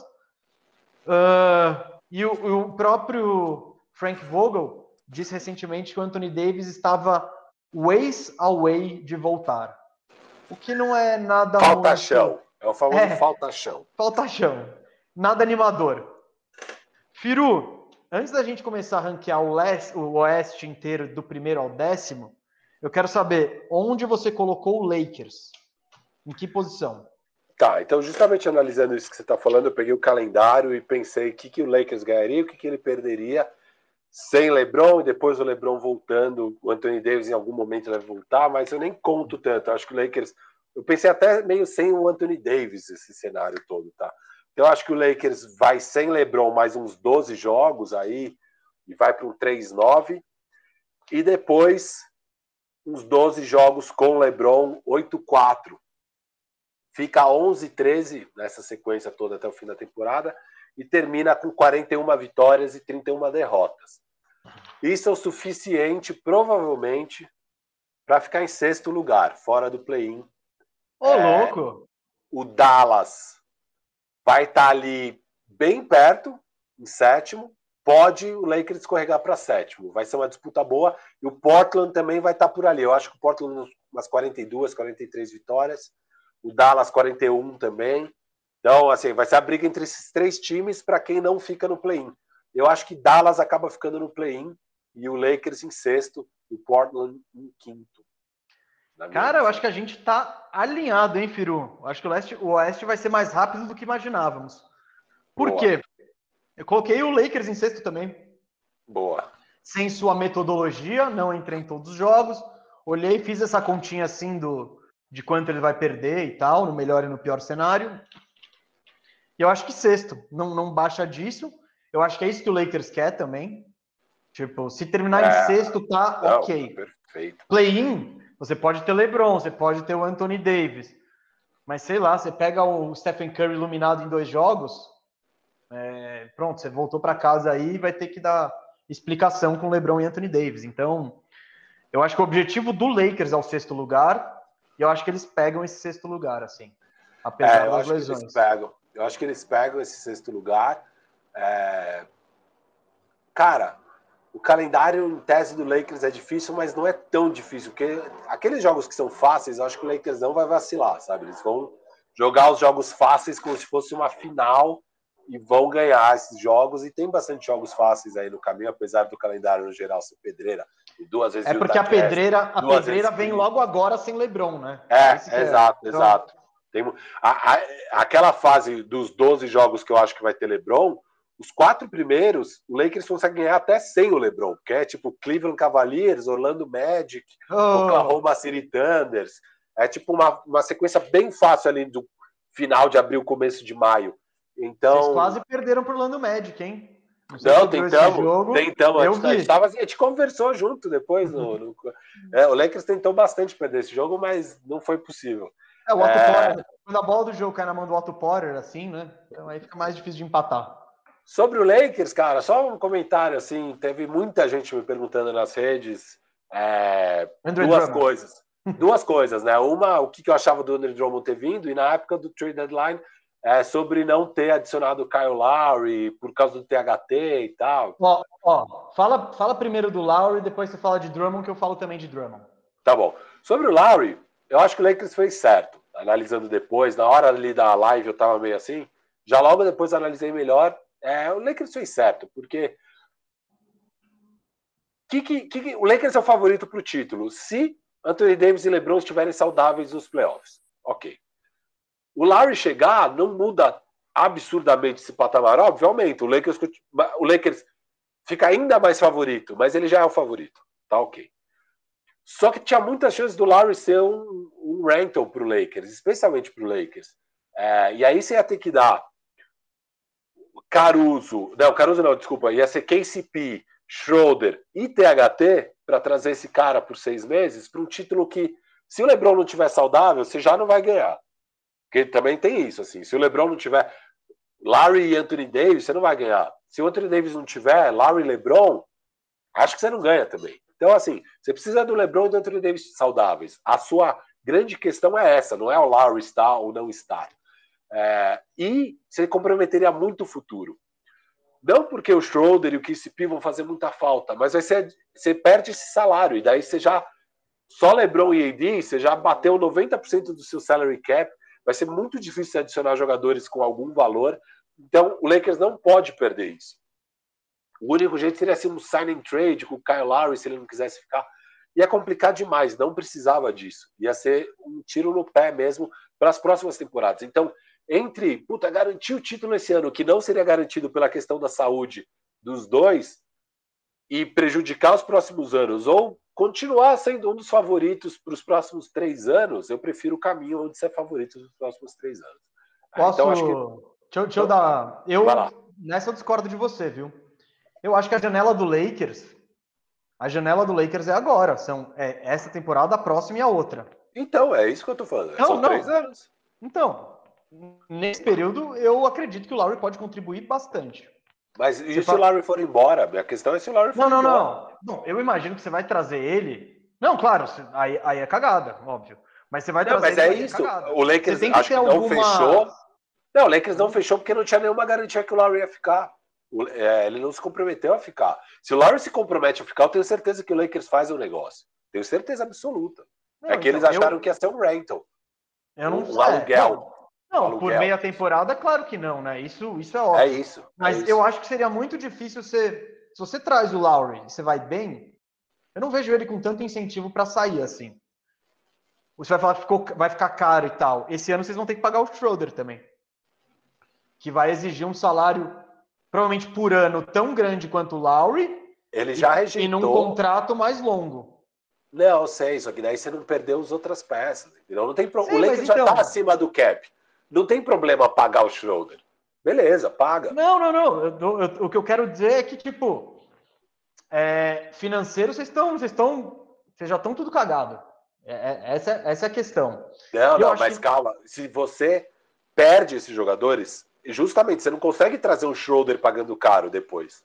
Não, você perdeu. Não. Entendeu? Não, esse eu, que é o ponto. Esse que é o ponto. Não, eu, eu entendo sua incerteza e não fazer esse negócio diante da incerteza, tipo, é beleza, isso aí, isso aí ok. Mas supondo que sim, porque se o Lakers chega e oferece para o Lowry no fim da temporada um contrato de dois anos, 60 milhões, ele assina.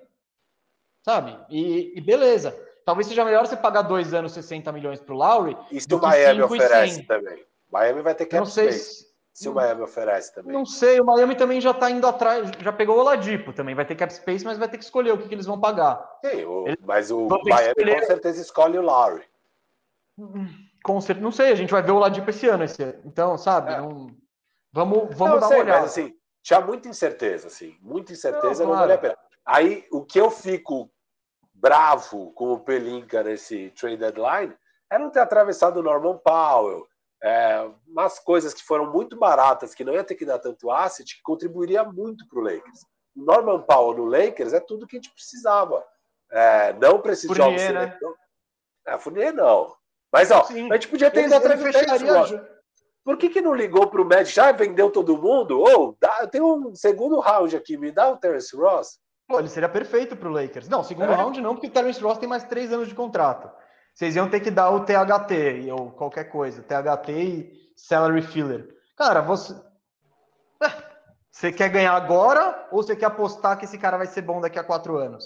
Essa é a questão. Eu acho que o Lakers não tem não pode perder mais nem um dia. A gente já tá vendo o LeBron machucado o que nunca aconteceu na vida, assim, sabe? Quase. Então, eu acho que o Lakers, é, a cada dia conta. E se hoje o Terence Ross vai te dar exatamente o que você precisa, não tô, não tô dizendo se vai ou não. Então, pô, vale comprometer. Você tá convicto disso? Pô, compromete o futuro um pouco para melhorar esse presente. Então, esse é o ponto. Não. Em relação ao Lowry, eu acho que, claro, se tivesse a certeza de que ele ficaria, porra, Lowry, Anthony Davis e LeBron, o encaixe deles é maravilhoso, assim, tipo, você não, não, não dá para se pedir mais, assim, são três estrelas que não tem tanto ego para para estatística, para nada, que jogam para o time, porra, isso seria incrível. E o Lakers eu acho que ficaria melhor nesse ano, no próximo, tem que ver como que o Lowry ficaria depois, mas, enfim, eu acho que se tivesse alguma indicação de que ele ficaria, ou se, eu, eu apostaria. Claro, puta, parece que ele não vai ficar. Não, então você não vai, você não vai comprometer, é você não vai comprometer futuro por, por, por seis meses. Mas, Mas é isso. Eu gostaria. Eu acho que o Lakers realmente o que perdeu de oportunidade foi de melhorar aí, principalmente um, pegar um cara 3D é, que vai fazer falta. Agora é KCP e Wesley Matthews mesmo, a aposta, beleza, vambora. É, no fim das contas, o que importa é os caras estarem saudáveis, AD, LeBron. É, mas é isso, eu tô. O que, que eu, por que, que eu fiquei mais animado depois do estudo? É porque eu vi que o LeBron, o LeBron não, o Lakers, no máximo, fica em sétimo.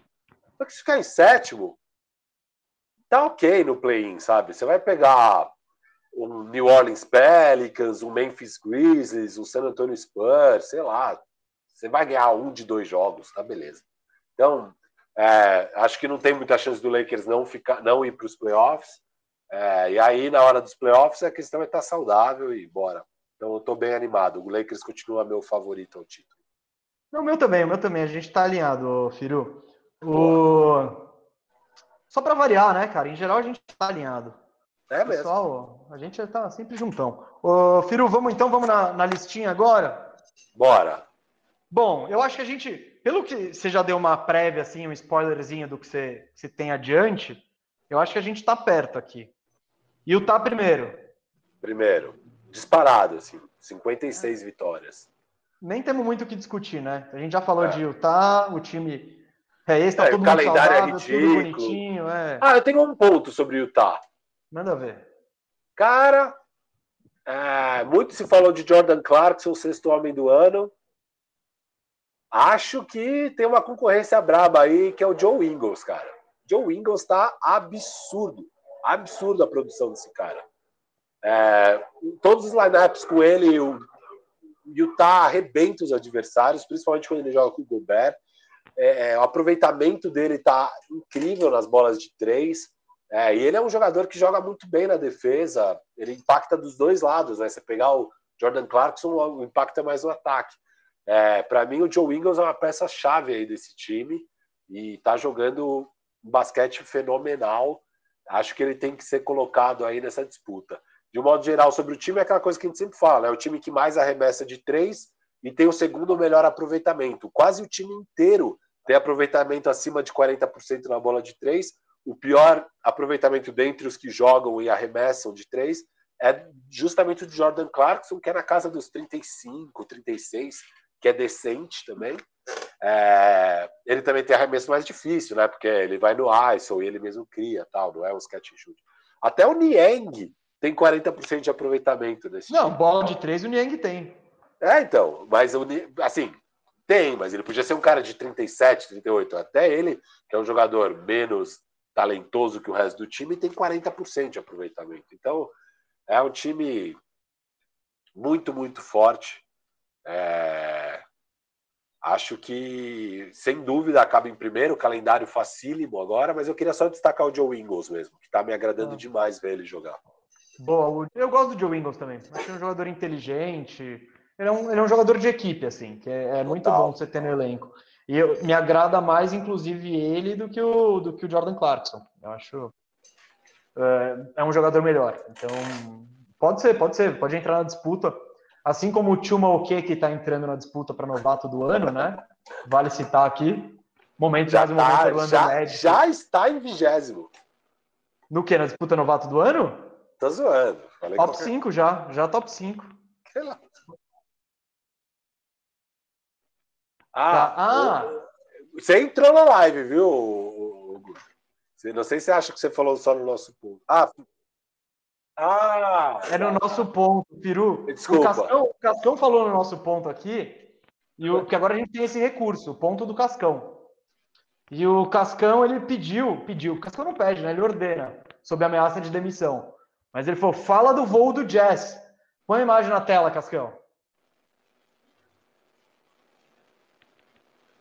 Então, só enquanto ele coloca, eu vou é, falando. É, eu, eu, tava, eu, tava, eu tava fazendo aquele suspense aí, ó, pra. É, o, o Utah Jazz estava é, viajando, acho que para ir para Memphis, né, para o jogo de ontem, isso na terça-feira. Teve um acidente com um pássaro. e, e e foi pesado, assim, foi um acidente pesado. Eles tiveram que fazer, acho que, um pouso de emergência. Dizem que foi um dinossauro, na verdade. É, não. A imagem tá aí? Tá a imagem aí? Eu tô vendo. Tá, tá, aqui, tá na tá... tela, tá na tela. Ué, sério? Eu tô atrasado, então. ah, tá. É, eu tava atrasado aqui, beleza. Cara, absurdo. Olha, olha a mancha de sangue. E, e foi. Fala aí, o que, que você achou disso aí, Gustavo? Acho que não impacta muito, não. né? Não, impacta em temporada. Ninguém se machucou, né? Ninguém se machucou. Não, né? Nada, é mais pela curiosidade. E o. É que o Cascão ele curte esse momento bandeja fama aqui. As coisas que acontecem fora das quadras. E, então ele, ele não queria deixar, bate... deixar que a nossa audiência perdesse essa imagem, que é bem impactante, assim, né? Mas o... esse acidente com o... com o pássaro, né? Fez com que rolasse um pouso de emergência tal. E Teve, foi, mas, teve uma, uma chama gigante. É. A burst of flame coming from the engine after the bird flock flew to the... É, enfim, depois que estourou ali na turbina, saiu fogo da turbina, depois que bateu na, na, na, na aeronave, teve, saiu fogo da turbina, o avião balançou pra caramba, o pessoal ficou mega assustado, mas tá tudo bem. Acho que o Cascão queria realmente mostrar aí o, o sangue, né? Que foi impressionante. É, bem a cara do Cascão isso. Acho é que vai ser a coisa mais turbulenta aí da temporada regular do Utah Jazz, que vai ser uma temporada tranquila até o primeiro lugar. Gostei do seu gancho, hein, Rafael? É isso, cara, é isso. Eu fui bem gostei, agora. Gostei, seu, seu gancho de turbulência. Foi, foi legal, foi legal. Pronto. Vamos pro, vamos pro segundo lugar do, do Oeste, que Tranquilo. deve ser do seu Phoenix Suns? Com uma certa folga aí, pelo menos uns cinco jogos acima do Clippers. Em segundo lugar, o Phoenix Suns, com certeza. Eu botei também, Firu. Phoenix Suns aqui, em segundo. É isso, eles, eles não tiveram, eles quase não tiveram problema com lesão, não tiveram problema com, não tiveram problema com nada. Então, oitavo tá melhor ataque da liga, quinta melhor defesa. Aliás, esse oitavo melhor ataque da liga nessa temporada é o décimo segundo melhor ataque na história. Ou seja, a gente está tendo uma temporada ofensivamente histórica, o que explica um pouco desses números. Toda hora você fala, não, mas o cara tá muito bem, não, mas sei lá, aqui tá muito bem, é, tipo, tá estranho. Tá todo mundo muito tem, bem. Não sei se é a falta de torcida, ou se por não ter torcida ninguém joga defesa, é, ou, ou sei lá o que mais pode ser, mas está todo mundo com um aproveitamento de arremesso melhor, tá todos os times com offensive rating absurdos, então é por isso que a gente teve tantos snubs no All-Star Game do tipo, nossa, é a primeira vez que um cara 20, 10, 5 não é um All-Star, sei lá o quê. É, teve milhares dessas postagens, e é um pouco porque a gente está tendo uma temporada bem atípica mesmo. É, então acho que é normal. PR mesmo, né? O Jokic e o Embiid tendo o melhor PR da história. Você tem milhares de exemplos aí disso aí. E o Phoenix Suns sendo o oitavo na temporada e décimo segundo na história é mais um exemplo. É... Não, eu, eu acho que é, que é isso. Esse time tá redondinho, tá competitivo, todo. Sabe, é um time bem correto. Todo mundo sabe o que tem que fazer. Tem o cara que organiza a parada, que é o Chris Paul. Que ter esse cara faz uma baita diferença. Boston Celtics que o diga, Chicago Bulls que o diga. Então, e o Suns tem esse cara que organiza as coisas para o Booker, que dá uma facilitada para o Aiton, que acha o Michael Bridges ali no canto para chutar de três. Então, e que quando precisa ele põe a bola embaixo do braço e faz aquele arremessinho dele que, que parece fácil, mas ninguém consegue parar. Então, é isso. Vamos pro, vamos pro terceiro, mais um adendo de Suns? Não, não, tá beleza. Manda é... ver então. Então manda o seu terceiro aí, que acho que Terceiro, tá igual o meu também. Denver Nuggets, cara. Boa, eu também. Nuggets. Vai ser bem pau a pau com o Clippers. É, o Nuggets hoje está três jogos atrás do Clippers, né? Eles estão 32 e 17. O Clippers, o Denver está 29 e 18. Mas eu acho que o Denver com certeza vai ganhar bem mais jogos aí nessa reta final. Eles vão acabar perto ali, com 45 vitórias ali, bem nesse patamar. Só que eu acho que o Denver vai, vai querer mais, assim, esse terceiro lugar. Tá precisando. Eu acho que o Clippers tem mais problemas de lesões, o Paul George, querendo ou não, é, jogou só 36 jogos é, dos 49 até agora, o Kawhi só 40, então eles têm esses problemas de lesões, de físico e tal. Eu acho que o Denver vai decolar e pegar o terceiro lugar. E o Clippers, se ele for inteligente, ele vai falar: beleza, eu vou ficar em quarto mesmo aqui, o caminho vai ser mais tranquilo, provavelmente não vou pegar o Lakers na semi, é, vamos embora. Eu tô, eu tô com você, com o Denver em terceiro e com o Clippers em quarto. É. O Clippers, cara, esse time, ele, eu não consigo empolgar, não consigo. E essa semana, essa semana teve Clippers e Magic, inclusive o Vavo, né? Nosso amigo do Boom Chacalaca tava comentando. E, cara, o Clippers conseguiu perder pro Magic. Eu até tava trocando ideia com ele depois. O jogo começou 12 a 0 pro Clippers. Começou 12 a 0.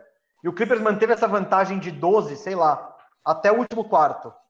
Aí eles deram aquela de Clippers, aquelas coisas que sempre rolam com Clippers. A incapacidade de fechar jogo, sabe? É, não consegue criar nada, não tem uma jogada criativa, não tem, não tem nada. Tem aqueles isols, tem o Kawhi tentando definir. E, meu, e nessas, o Orlando fechou a partida Bom, não fechou porque depois rolaram os pontinhos, mas ele sacramentou a partida com uma parcial de 13 a 0. Cara, e, o time do Orlando era Michael Carter Williams, o Keke, o Wendell Carter, é, Wendell Carter, sabe? Eu nem, Terence Ross, esses caras, velho. Então, tudo bem, o Clippers estava sem o Paul George, estava sem o Patrick Beverly, estava sem o Serge Ibaka. Meu, isso não é desculpa para você perder para um time do Magic, que é um time de Euroliga, praticamente. Então, eu não consigo ficar alto no Clippers. Esses caras não têm nem um pouco o benefício da minha dúvida. Porque tudo que eu. Todas as vezes que eu olho eles, eu vejo o jogo deles, eu penso, cara, esses problemas são exatamente os mesmos que eu vi nos playoffs do ano passado, contra o Dallas e contra o Denver. Não, totalmente, não mudou nada. Eu mandei agora aqui pro Cascão. Casca, tenta pegar aí no nosso grupo do Zap colocar na tela. O, a NBA sempre coloca, né, conforme vai andando a partida, o win probability chart, né, que vai mostrando qual a probabilidade do time ganhar essa partida. É muito interessante nesse jogo do Orlando Magic. É a, é a derretida clássica dos Clippers. Tipo, o jogo inteiro, as chances gigantescas de ganhar, aí nos minutos finais, pum, estoura para outro lado. Se der, coloca aí na, coloca aí para o pessoal ver. Mandei a, a imagem. É, mandei a imagem no WhatsApp aí. E é isso mesmo, Gustavo. O Clippers, enfim, eles vão ganhar jogos, o time tem talento, eles vão ficar ali entre terceiro e quarto, mas é um time que eu confio zero para os playoffs. Zero, zero, zero, zero. É, é, então, o, o Rondo chegando vai ajudar na hora dos playoffs, na temporada regular não espero nada. Mas, assim, não me convence nunca que esse time aí vai para algum lugar. Eu, eu não vejo eles chegando na final novamente, por sinal. A gente vai falar disso, acho, depois, na hora que for fazer Power Rankings. Vai dar tempo, falar... vai ter que ser no pique, então, hein? É, só falar de Denver rapidinho. É... Cara, nos últimos 20 jogos, o Jamal Murray finalmente se consagrou no seu papel de terceiro homem aí, porque até então ainda estava rolando aquela Michael Malone Experience, onde ah, o jogo você joga 30, o outro 15, o outro 20, o outro 32, o outro 20 de novo. E não importa se vai bem ou mal essa montanha russa, porque o Michael Malone é maluco. Mas nos últimos 20 jogos ele se estabeleceu naquele patamar de 30 minutos por jogo. E ele está com parciais aí nessa sequência de 19 pontos, 9 rebotes, é, com arremessos de 57% de quadra e mais de 50% da bola de três com, com 5,5 arremessos por jogo. Então, Michael Porter Jr. tá aí um absurdo. Aí, olha na tela, gente. Olha isso, que loucura esse gráfico. Era até o momento final uma probabilidade gigante, quase 80% de probabilidade aí de vitória. E na reta final dispara ali pro lado do Orlando Magic. É a derretida clássica dos. dos Ô, Firo, é isso que acontece quando joga um time com camisa contra, o, contra outro sem ah, camisa. Com certeza. Não, pior que vocês têm mais camisa que o Clippers mesmo. É, é, é raro o Magic ter mais camisa que alguém, mas que o Clippers vocês têm. É, só falar que o Denver Nuggets, cara, é, muito, já elogiou muito o trade deadline deles, né? Endereçaram vários problemas com o Aaron Gordon e o Magui. E o Michael Porter Jr. está cada vez mais se firmando nesse papel de é, um arremessador brilhante, eu sempre falei que ele é um arremessador brilhante, ele tem um dos melhores arremessos da liga. É um absurdo a forma, a beleza é, do arremesso dele, e fora a qualidade mesmo, o quanto ele caçapa a bola lá. É, cara, esse time é muito perigoso, muito perigoso. É, Joker MVP, Jamal Murray cada vez mais sendo Jamal Murray da bolha, é outro grande destaque. Denver, com certeza, eu vejo eles roubando esse terceiro lugar e vai dar um trabalho desgraçado para o Phoenix Suns no segundo round. Vai ser um jogo que eu já estou interessadíssimo aí para ver. Sobre o Nuggets, você já fez o momento Michael Porter Jr., né? Então, eu acho que quase todo bandejão tem que ter uma tradição nossa e é muito legal manter as tradições. Então, eu quero falar do Aaron Gordon, pô. Gostei você, tá vendo? você tem visto ali? Não, não vi muito. Eu vi alguns minutos mas só nesses minutos eu acho que ele, ele vai trazer muita coisa para o time. É aquela coisa, ele não é um protetor diário de elite que o time precisa, não é. Ele não é aquele defensor glue guy que vai. Não é. Ele não é aquele baita passador animal, não é. Mas ele faz tudo isso de uma maneira boa, sim. Ele faz de uma maneira ok. E todas essas coisinhas o Nuggets precisa. Precisa de alguém que melhore nisso. Então eu acho que ele, ele, ele talvez Não sei se lembra a teoria que eu trouxe do grande Lebowski para o Draymond Green. O tapete. Que ele, é o, ele é o cara do tapete, é o tapete que, que, que encaixa a, a, a casa. Claro, no Nuggets o tapete e tudo é o Jokic. mas, mas o Aaron Gordon, pela, pela característica de jogo, ele pode ocupar várias lacunas que estavam faltando no time. E vai ser bem interessante, né? Esse negócio dele com o Michael Porter Jr., porque eles vão meio se revezar ali, 3 e 4. Sim, os dois é... são, são híbridos, assim. É, os Na dois verdade, são híbridos. Os dois são quatro, mas, por exemplo, com o chute do Michael Porter Jr., no ataque ele pode ser o, o 3, assim. Então, ou, ou fazer o corner tree. Então, eu é, acho não, que. Mas o Michael Porter Jr. também, às vezes, estava rendendo muito ali, entrando, e dá um trabalho danado, e nesses lances vai sobrar um arremesso muito livre para o Aaron Gordon, que apesar de não ser um grande arremessador, não, tem arremesso. É, e quando é, abrir os quatro lá fora também, enfim, tem milhares de possibilidades agora para o Nuggets. E, não, já, já teve ponte aérea do Jokic para o Gordon. O Aaron Gordon, ele vai já... cortar, é, ele é vai isso, cortar para sexta. Pô, vai ter gente que acha ele, né? Então, Exato. não só gente, tem o melhor passador da história para achar ele. Então, é. o melhor pivô passador da história, antes que o pessoal comece a a xingar. Bem legal, vai ser bem legal, bem legal. Não, tá interessante. Eu, eu, achei que ele encaixou, encaixou bem. Aliás, agora que eu tô pensando, Gustavo, é, Denver em terceiro, se o Lakers fica em sexto, Sim. É, é isso. Vai é. ser, cara, que paulada de cara. Eu já tinha. É, não, eu vi isso aqui no meu. Porque, cara, a gente fez basicamente tudo igual. Então vamos continuar aqui, vamos continuar, vai. Clippers em quatro, em quarto já falamos. Portland você já falou em quinto, eu também coloquei o Portland em quinto. É, o Powell, ele, ele vai mesmo.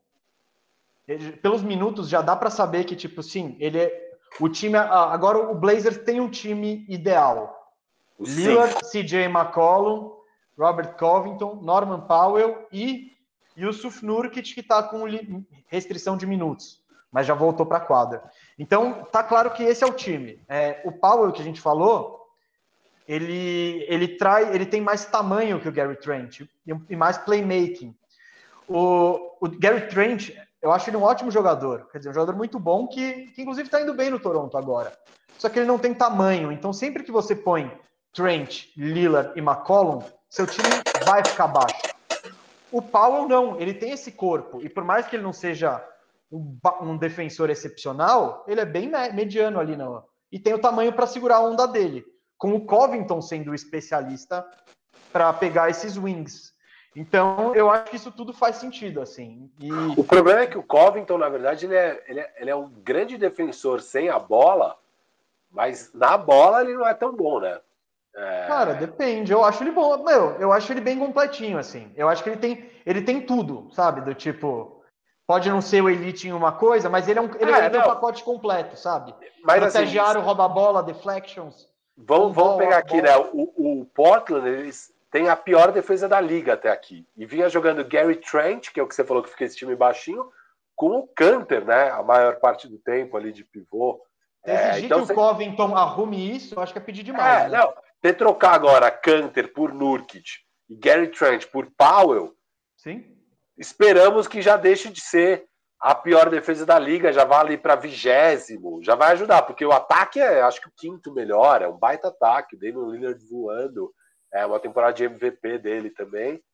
Então, CJ McCollum voltou muito bem. Então, é. É... O time Não, fica é... coeso. Acho que esses Sim. cinco dá para imaginar um time coeso que vai pegar um Clippers e pode dar trabalho. Se for mesmo esse duelo Clippers e Portland, vai ser demais. Esse, esse Portland dá trabalho. Não, e Paul, aqui é Paul George contra o Dame, toda aquela. Tem, tem um, tem um temperinho é, ali é, a mais. É, tem, é, da hora, tem. é da hora. Mas é isso, eu tô. tô eu gostei do, do. tô gostando do Portland, eu acho que isso que eles fizeram fez sentido e já tá bem claro também que quais são. Como é, como é que são as. Qual vai ser a formação da equipe. Então, interessante. E parece melhor. Vamos, Lakers em sexto. Cara, sétimo você falou que é o Dallas, eu também botei o Dallas. É. Tem... Só que muito próximo. Você não, você não vê o Dallas conseguindo pegar aí direto, eles vão ficar ali na. Vai ser bem Ah, cara. Pode, mas o Dallas eu ainda. Ainda acho que falta gente naquele time. É, e você viu que o J.J. Redick tá puto da vida de ter ido pro Dallas, né? Tá ah, bem é? zoado. É. Eu sabia, por quê? Ele, ele falou no podcast dele, ele tá puto com o David Griffin, que é o GM do New Orleans Pelicans. É, ele queria, ele pediu para ser trocado já no início da temporada, e ele, assim, ele achou que o Griffin ia colocar ele numa situação boa. Eu acho uma situação boa se jogar do Dallas Mavericks do lado do Luca Doncic. Ele não acha, ainda mais no ano de pandemia, ele queria estar tá no nordeste ali do, do, dos Estados Unidos, ele queria estar tá em Portland. Lá, Boston, ah, é, não, Brooklyn. É, ele queria estar tá em Boston, Brooklyn, algum time ali, ali daquela região para poder estar perto da família. Ele queria estar perto da família. É, só que não rolou. E assim, é, para mim ele está viajando, porque cara, você não é um jogador desse patamar. O time não tem, o time do New Orleans não tem uma dívida com você que nem o Toronto tem com o Kyle Lowry para querer exigir isso. JJ Redick, sinto muito, você vai para onde der é, para ir. Vai de biquinho e pronto. Vai de biquinho, mas assim, já chega essa bomba estourando pro Dallas, né? Você contratou o cara achando que, pô, vai chegar o arremessador, eu achei que ele ia estar tá felizaço de jogar com o Luca, tá puto da vida. E o Dallas tem a 22 segunda defesa da liga, uma defesa muito ruim. Josh Richardson, um jogador que regrediu em tudo. É, porque ele regride do Miami para o Filadélfia e eu achava, puta, não, Filadélfia a situação não era boa, né? Cara, ele regrediu novamente em tudo, absolutamente tudo. Ele tá jogando mais minutos e tá pior em tudo, praticamente. Não sei se é exatamente tudo, mas. O Miami, principais... o Miami tem uma. tem um histórico de inflar os jogadores e de fazer os caras parecerem melhores que eles são naquele esquema. Então é porque o Miami é isso. É tudo certinho, aquela, vai, aquela parada de hit culture e tudo. É, e, e, pô, os caras saem de lá quando não encontram isso, o esquema dá aquela bagunçada. Ah, eu, sobre o J.J. Redick, cara, a situação para ele, a não ser que ele quisesse ganhar título acima de tudo, se o que ele queria era oportunidade de jogar, pô, maravilha, cara. Você tá do lado do esse time, esse time é o quinto em tentativas de bolas de três e décimo oitavo em aproveitamento. É, eles estão precisando de um cara com esse perfil do J.J. Redick, que vai pegar o open look do Luca e cair o arremesso.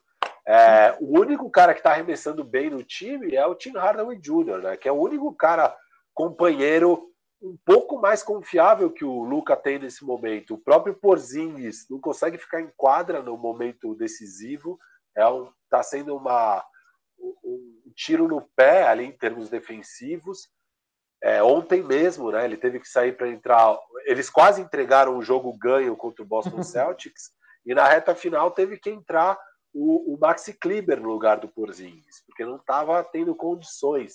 Então, assim, tá muito complicado. Eu não vejo esse time superando. Óbvio, se o LeBron perder mais tempo e de mais tempo, eles podem acabar indo para sexto. Mas hoje eu vejo eles ficando em sétimo. É, eu botei. Apesar... Firo, eu acho que agora, eu acho que alguma discussão e alguma discordância vai entrar agora. Foi até onde eu tive mais dificuldade para montar, né? Então vamos lá, no pique para a gente ver se a gente faz um Power Rankings rapidinho daqui a pouco. Tá. Oitavo, eu botei Golden State. Sem convicção. Não.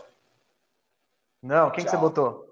Para mim, Golden State vai 10-15 nos próximos 25 jogos, fica só com 33 vitórias é, fora.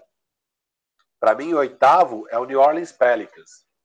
Ah, eu, sab... eu sabia que você ia dar aquela puxada de saco no Pelicans. Eu sabia. Eles têm um calendário bom. É, o Zion tá voando. É, eu vejo eles indo para 38 vitórias. É, eu acho que eles vão arrebentar nessa sequência agora no fim. É, eu vejo eles ficando 38, 34 e oitavo.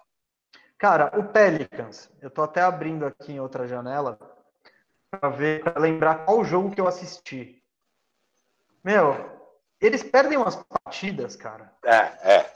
É, um time muito constante, assim, muito. É, que você fala, mano, como? Como você tá perdendo para um Chicago Bulls da vida? Como você tá perdendo? Você vê, e aí você vê as peças não encaixando, aí você vê a execução toda bagunçada no fim.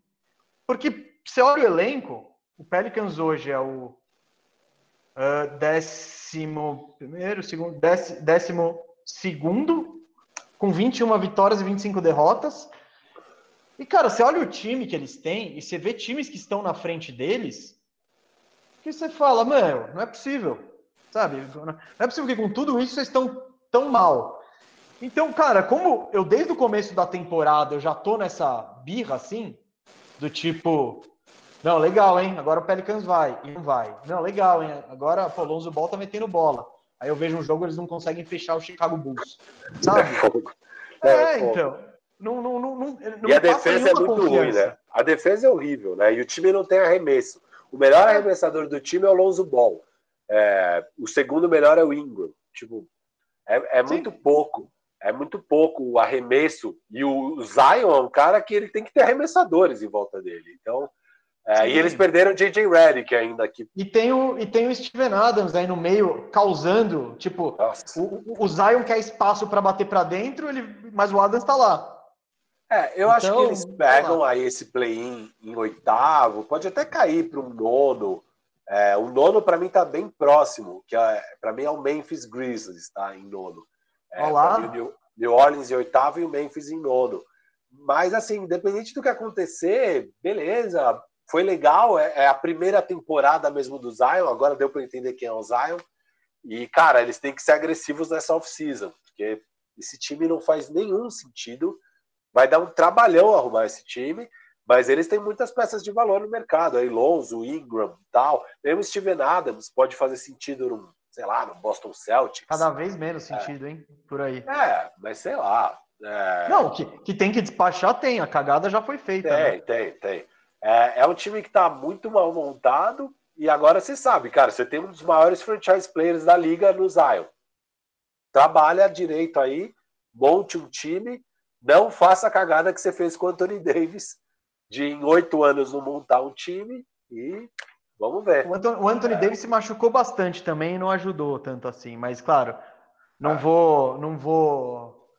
Não vou passar o pano para o Pelicans, não, que eles não conseguiram nem de perto maximizar essa, esse cara que eles tiveram no time. Termina aí então, Firo, vai. Você falou. Ah, para mim é o Memphis New em nono. É, New Orleans em oitavo, Memphis em nono. E aí o décimo é o Spurs ou o Golden State Warriors. Eles vão estar bem próximos ali. Não, eu fui de Spurs. Eu acho que o Spurs pega. Gold State, abraço. É, aqui a gente está totalmente diferente. Gostei, finalmente. Legal. Sem muita, sem muita convicção também, porque aqui eu acho. É, é, depois do Dallas, eu acho muito briga de foice no escuro. É, pode total. ser, pode ser qualquer coisa. Eu botei o Golden State em oitavo, postando no poder de Stephen Curry. Sei lá, né? Vai saber. Calendário difícil ali. É, é, Golden State, ele tem o. Vamos lá. Ah, cara, de acordo com o meu Tankaton aqui, ó. Golden State tem o, o, o, o quinto melhor calendário. Melhor? É, eles pegam. Ah. Eles ainda têm tem, tem jogo contra todas as porcarias. Eu não gostei muito, não. É, pra mim eles estão ganhando 10 jogos dos próximos 25. Não sei. Bom, aqui, aqui esse site que eu tô, o Tankaton, é, põe os seis, vai, os seis adversários mais fáceis que eles têm pela Sim. frente. eles têm, pô, é, eles têm Minnesota, dois Houston, Cleveland. Ah, é que eu acho que você não gostou aqui, ó, desses dois Washington. Eu acho que.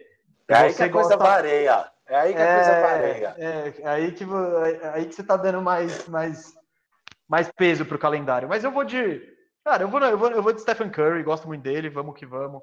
Tô na torcida. Ele nos playoffs, tipo, New Orleans nos playoffs, ah, legal, e, fez uma gracinha, chegamos e vai tomar um nabo. Golden State talvez tome, mas o Curry nos playoffs vai ser legal de ver, assim. Ele vai entrar é. com uma com uma postura assim. Não, tomara que eu esteja errado, tomara que eu esteja errado e que esse time encaixe aí minimamente para pegar aí o play-in, né? Mas... É, então. Mas vamos lá, eu botei Golden State em oitavo, em nono. San Antonio Spurs. Cara, eles, eles não saem daí de cima. Não tem como é. apostar contra. Mas é, eles estão caindo bruscamente na tabela, né? Nesses últimos jogos aí, muita derrota. Ó, o San Antonio Spurs tá 5-5 nos últimos. Ontem, ontem ganhou do. Eu assisti o jogo, ganhou do Sacramento Kings, que tava vindo de cinco vitórias seguidas. Então o Spurs ele é meio Kings. essa doideira. Kings tipo, empolgou. Empolgou mesmo, porque ele pega a última vaga. Cravando aqui. Você colocou em décimo? Botei, botei, botei. Cara, eu gosto Você... do time do Kings. É, eu vou eu ser também, sincero, eu, eu gosto. Pra mim, eles estão décimo primeiro. Há uma vitória do, do Spurs ali. Pra mim, briga ali com o Spurs, eles e o Golden State. Mas, cara. É... Eles melhoraram o time. Você não colocou nem Pelicans, nem Memphis? Não, não botei. Uau. É, fui ousadão. Eu fiquei tá pensando, olhei a tabela ali, não analisei todos os confrontos. Mas essa galera tá toda, tipo, Golden State, Memphis, Sacramento e New Orleans. Eles têm um jogo e meio de diferença entre eles agora. Então, tá todo mundo muito perto. Então vamos ver. Eu posso ter empolgado aí com essa sequência do Sacramento, mas eu gosto do time do Sacramento, cara. Eu gosto do Darren Fox. Eles têm os chutadores, o Halliburton é interessante. Pegaram o Delon Wright ali para fortalecer o banco. Tá legalzinho, tá legalzinho. Então, vamos ver, né? Quem sabe, pô, seria tão. Isso aí seria um título para eles. Seria legal mesmo. Seria interessante. Ah, e é. assim, você tá vendo a coincidência que é ter o Halliburton e não ter o Halliburton, né? Eles basicamente despencaram sem o Halliburton e agora que ele tá aí jogando uhum. e tal, voltaram a ganhar alguns jogos, né? Cara... O Halliburton é, é muito bom. Não, é, ele impacta bastante em vitórias, assim, é um cara que ajuda muito o time a vencer jogos. É bem não, legal. Eu, a gente já falou aqui, o entendimento de jogo dele é, é muito grande, ainda mais para alguém que tem 21 anos. Então, a gente já cravou aqui que ele vai ter uma carreira longa na NBA, podem se acostumar a ver Tyrese Halliburton. Uh, Firu, encerramos aqui. Vamos fazer um Power Rankings colaborativo? Isso, vamos. Ó, ó só para explicar, galera, o que é Power Rankings? Power Rankings, como o nome já diz, é um ranking de forças da NBA. Então nós apontaremos as. Vamos até 10? Pode ser, 10, 10, 10, 10 principais candidatos. Tá bom, é. 10 Então vamos apontar os 10 times mais fortes da NBA. Não quer dizer que sejam os mais bem colocados, não significa, não significa nada. Significa quem, quem nós achamos que são os mais fortes da NBA nesse momento. Uh, eu vou deixar o Firu começar para ele concentrar a ira dos torcedores do Nets. Tá bom, então em primeiro, obviamente, o Lakers é o campeão, é o quem tem o melhor jogador de todos os tempos, LeBron James. É, questão é saúde. Se estiver saudável, vai ser difícil tirar o caneco deles. Apesar da falácia em relação ao melhor de todos os tempos, eu concordo com todo o resto que o Firo falou aí. Tá? Tô...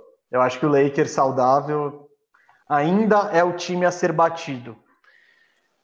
Cara, segundo. Ah, ô Gustavo, só aproveitando o Lakers, a gente não falou do André Drummond, que era para ter falado. É, só falar rapidinho. O que eu, eu acho legal. Gostei, gostei que você foi bem nessa, senão a galera ia. ia, ia é, eu reclamar. Sobre o André Drummond, é legal que pegou, que é isso, né? Tipo, puto, o cara do buyout custou nada, vai acrescentar. Não vejo mudando drasticamente o Lakers, tá? Eu não acho que ele é um jogador melhor que o Mark Gasol. É, enfim, acho que ele vai ser titular, o Gasol vai cair. Acho que isso pode trazer problemas aí no vestiário, que não vai ser muito interessante. Mas, no geral, assim, a gente sabe, o jogo de playoff, a hora que o bicho pegar, provavelmente a escalação do Lakers é com AD de pivô.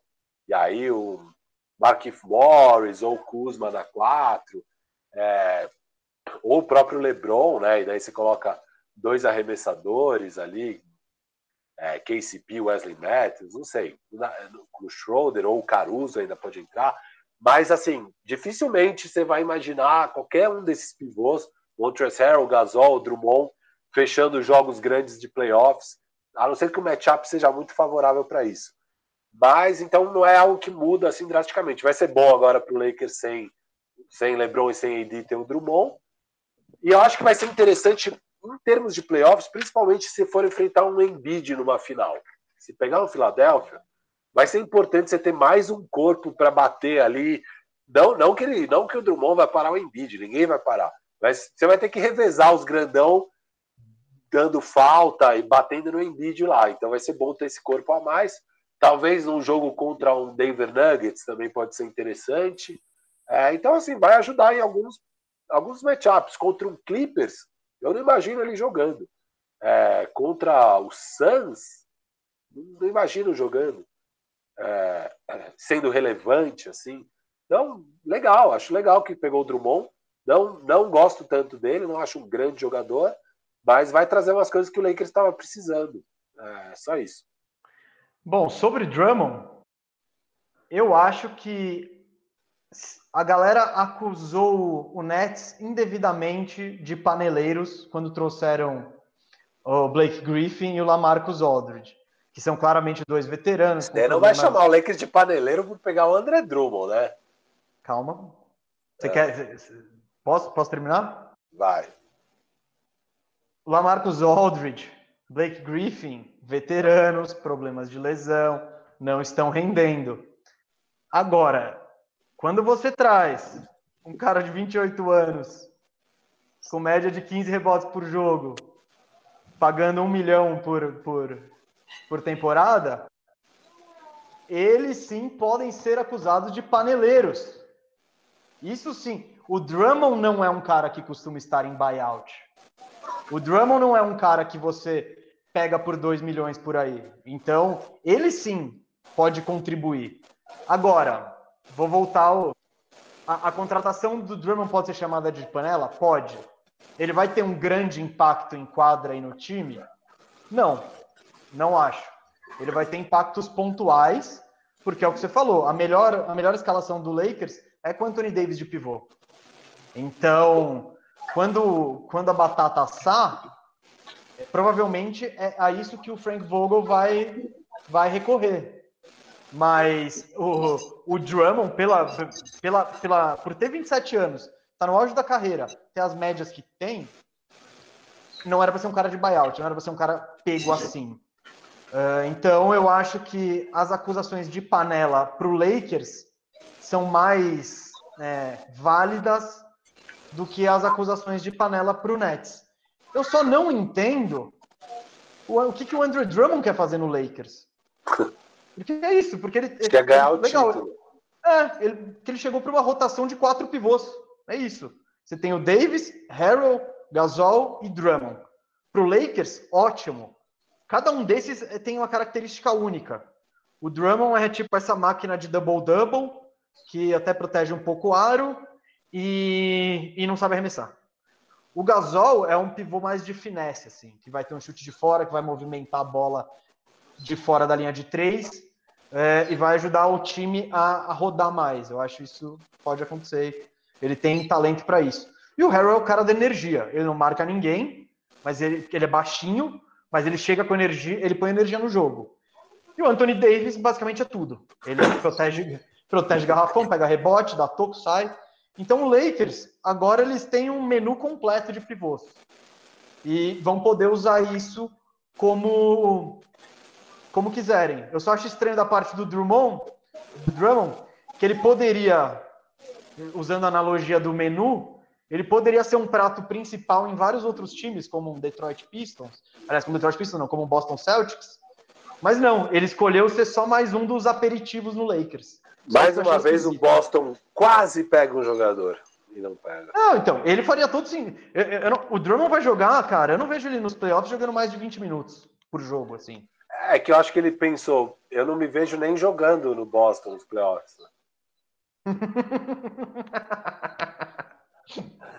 então, então, entre um e outro cenário, acho que ele preferiu isso. Mas, mas ele é... poderia ter ido para o Nets se ele quisesse. Lá ele teria eu não sei se a situação maior, dele ia ser muito melhor. O, o Lakers prometeu 30 minutos para ele por jogo. Então vamos ver se isso acontece, né? E seu pai prometeu que você ia comprar chocolate na volta. É.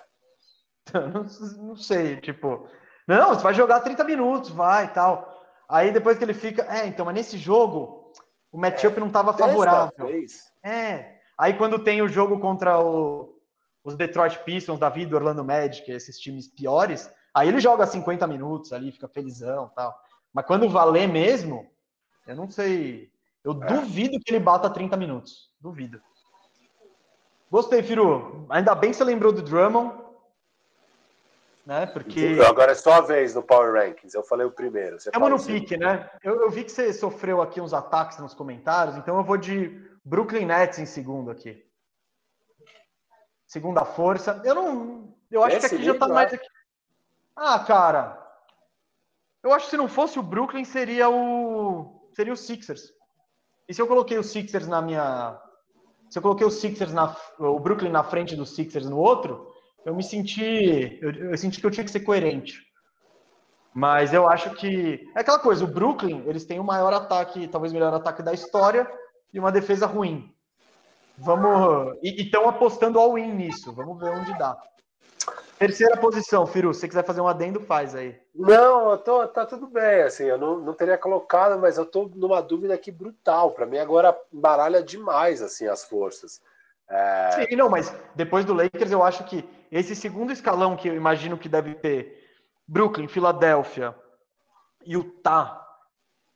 E se você quiser botar o Phoenix, mas eu acho que são esses três aí.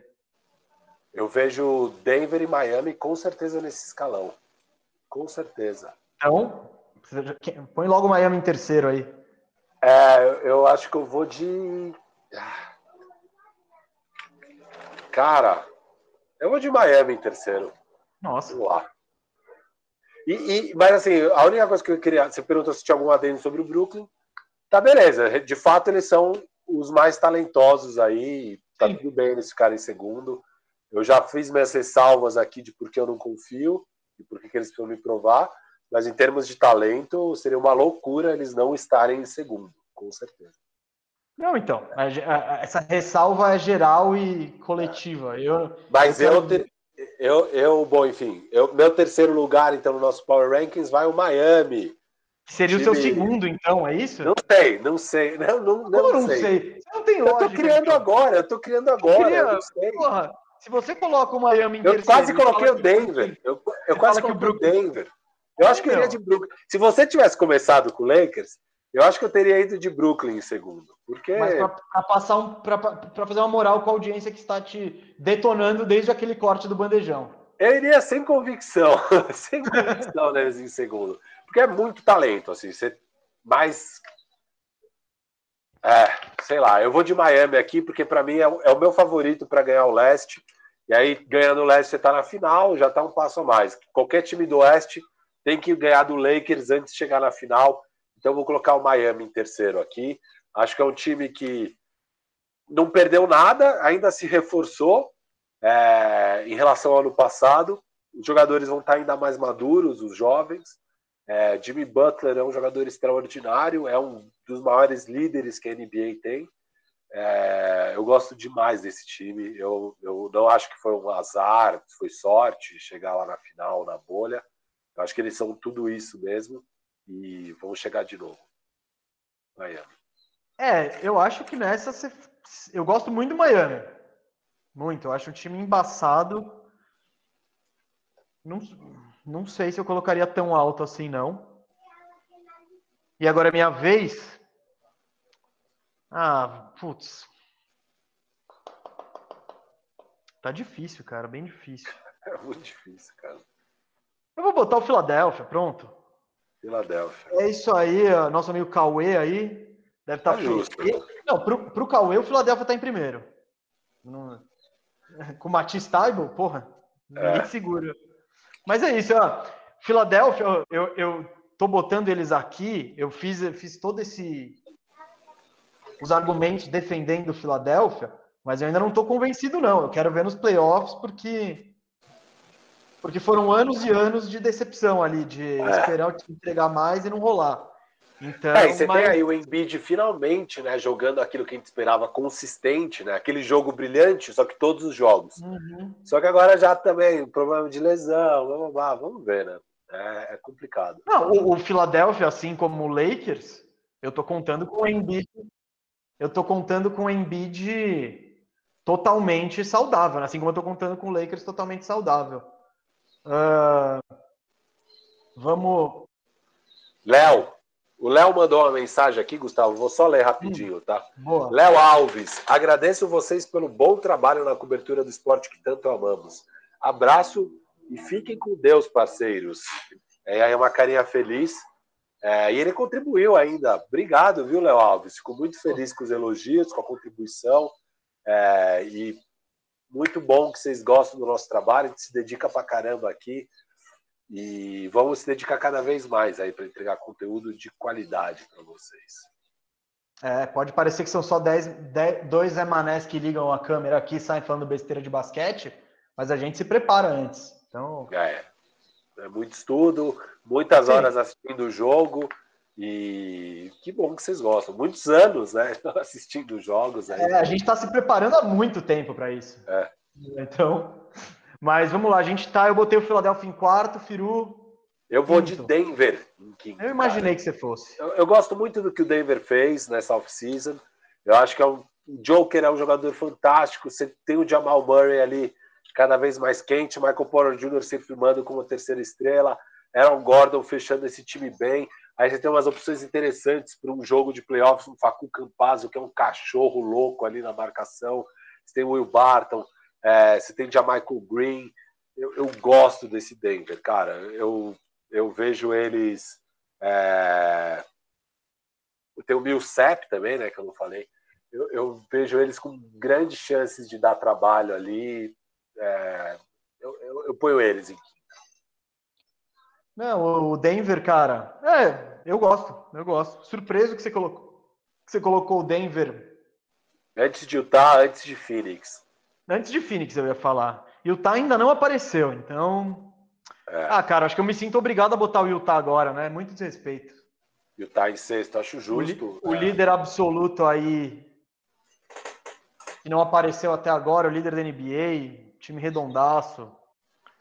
Playoff é outra coisa, né? Estamos curiosos, mas botei o Utah em sexto. Vai, Firo, sétimo você. E o Utah deu uma boa demonstração ano passado nos playoffs. Né? Eles caíram no primeiro round, mas abriram 3-1 contra o Denver Nuggets e acabam perdendo a série numa bola ali que, sei lá como, não caiu. É, o time com certeza está bem melhor esse ano.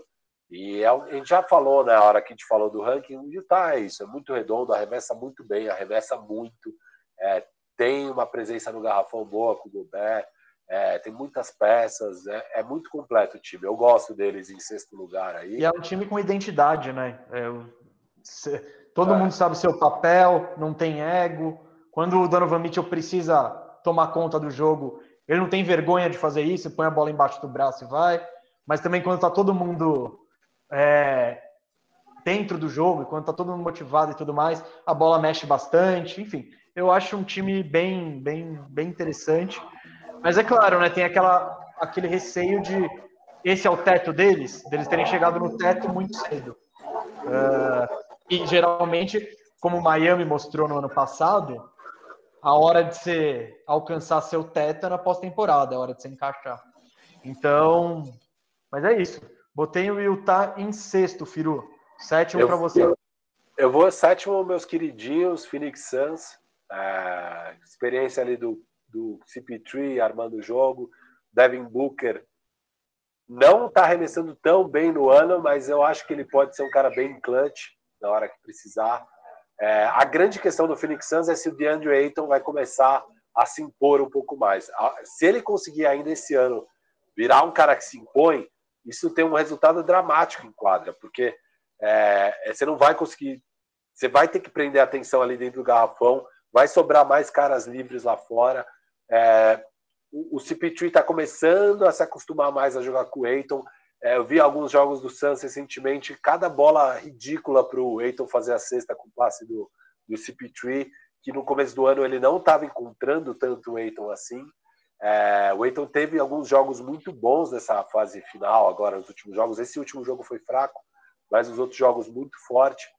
É, eu acho que esse é o grande diferencial que ainda precisa acontecer. O Eiton precisa começar a dominar mais e ele tem as condições para isso.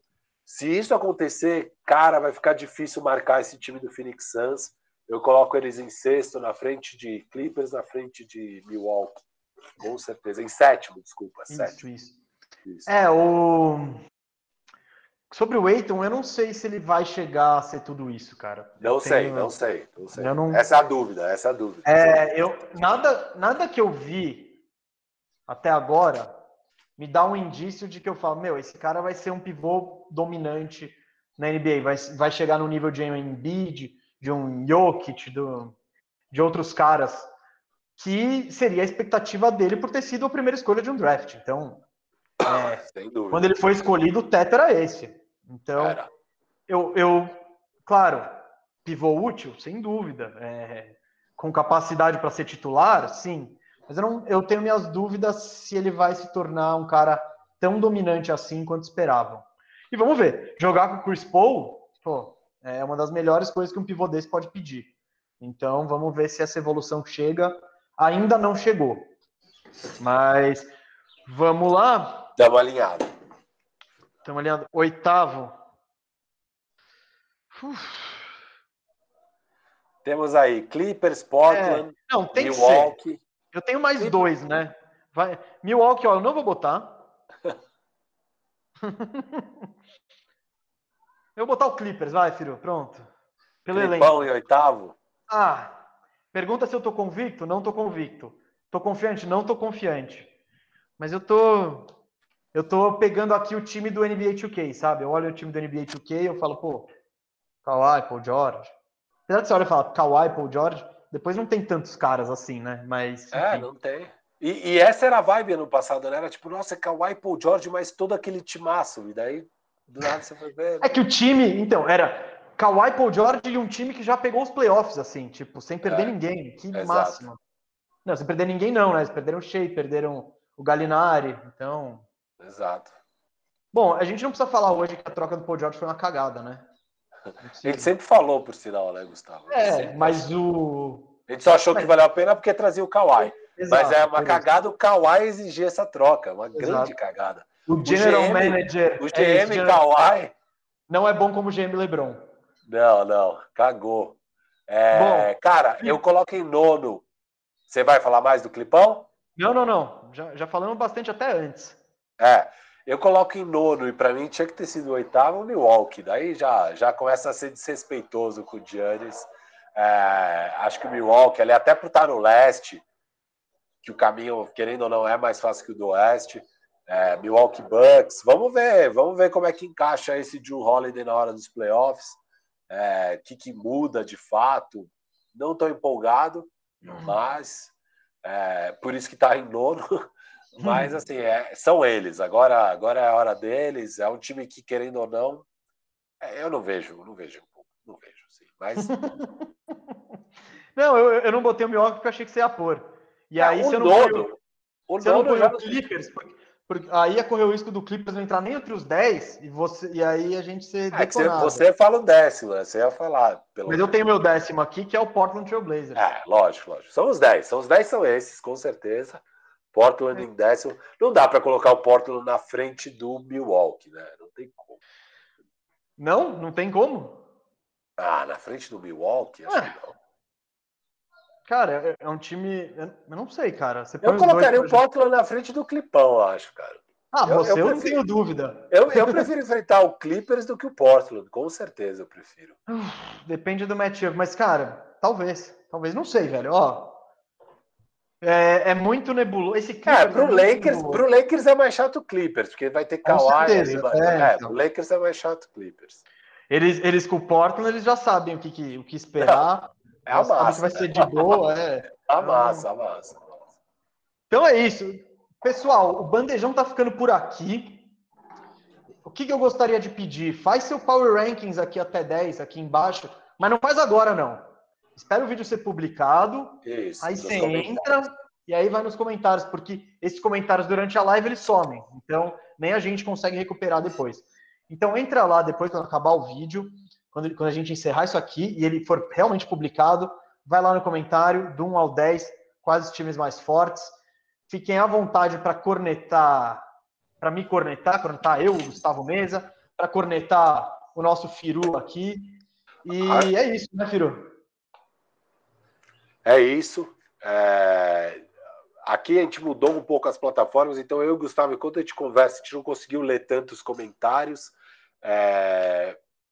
Espero que vocês tenham curtido esse novo formatinho. Agora tem esse visual, tá mais bonito. O Cascão tá caprichando aí mais, né, Cascão?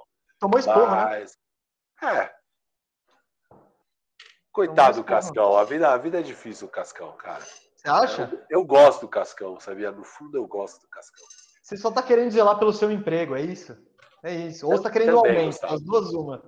Não, não, vou, não vou abrir informações privilegiadas aí, mas, cara, é, espero que vocês tenham curtido aí. Esse foi o nosso prognóstico para o resto da temporada. É, com certeza vou receber uns comentários não muito gostosos, mas eu sei que a maioria dos comentários são legais. Gosto muito do carinho que vocês têm com, com nós aqui, mesa e eu, conosco, né? Vou falar um português mais bonito. É, eu, eu, curto muito trocar ideia com vocês. Estou em dia com os comentários e as mensagens no Instagram. Sigam nós dois. Minha rede é FiruBRR no Instagram, FiruBR no Twitter. Estou bem ativo nos dois. É, vamos trocar ideia. Odiou aqui o que eu falei, beleza, manda aí. Curtiu também, troca ideia. É, tamo junto, valeu e até a próxima semana. É isso aí, galera. Foi muito. Pera aí, tô no ar? Tô no ar. Isso aí, galera. Valeu mesmo. Pode me seguir também nas redes sociais, arroba Gustavo Mesa 87.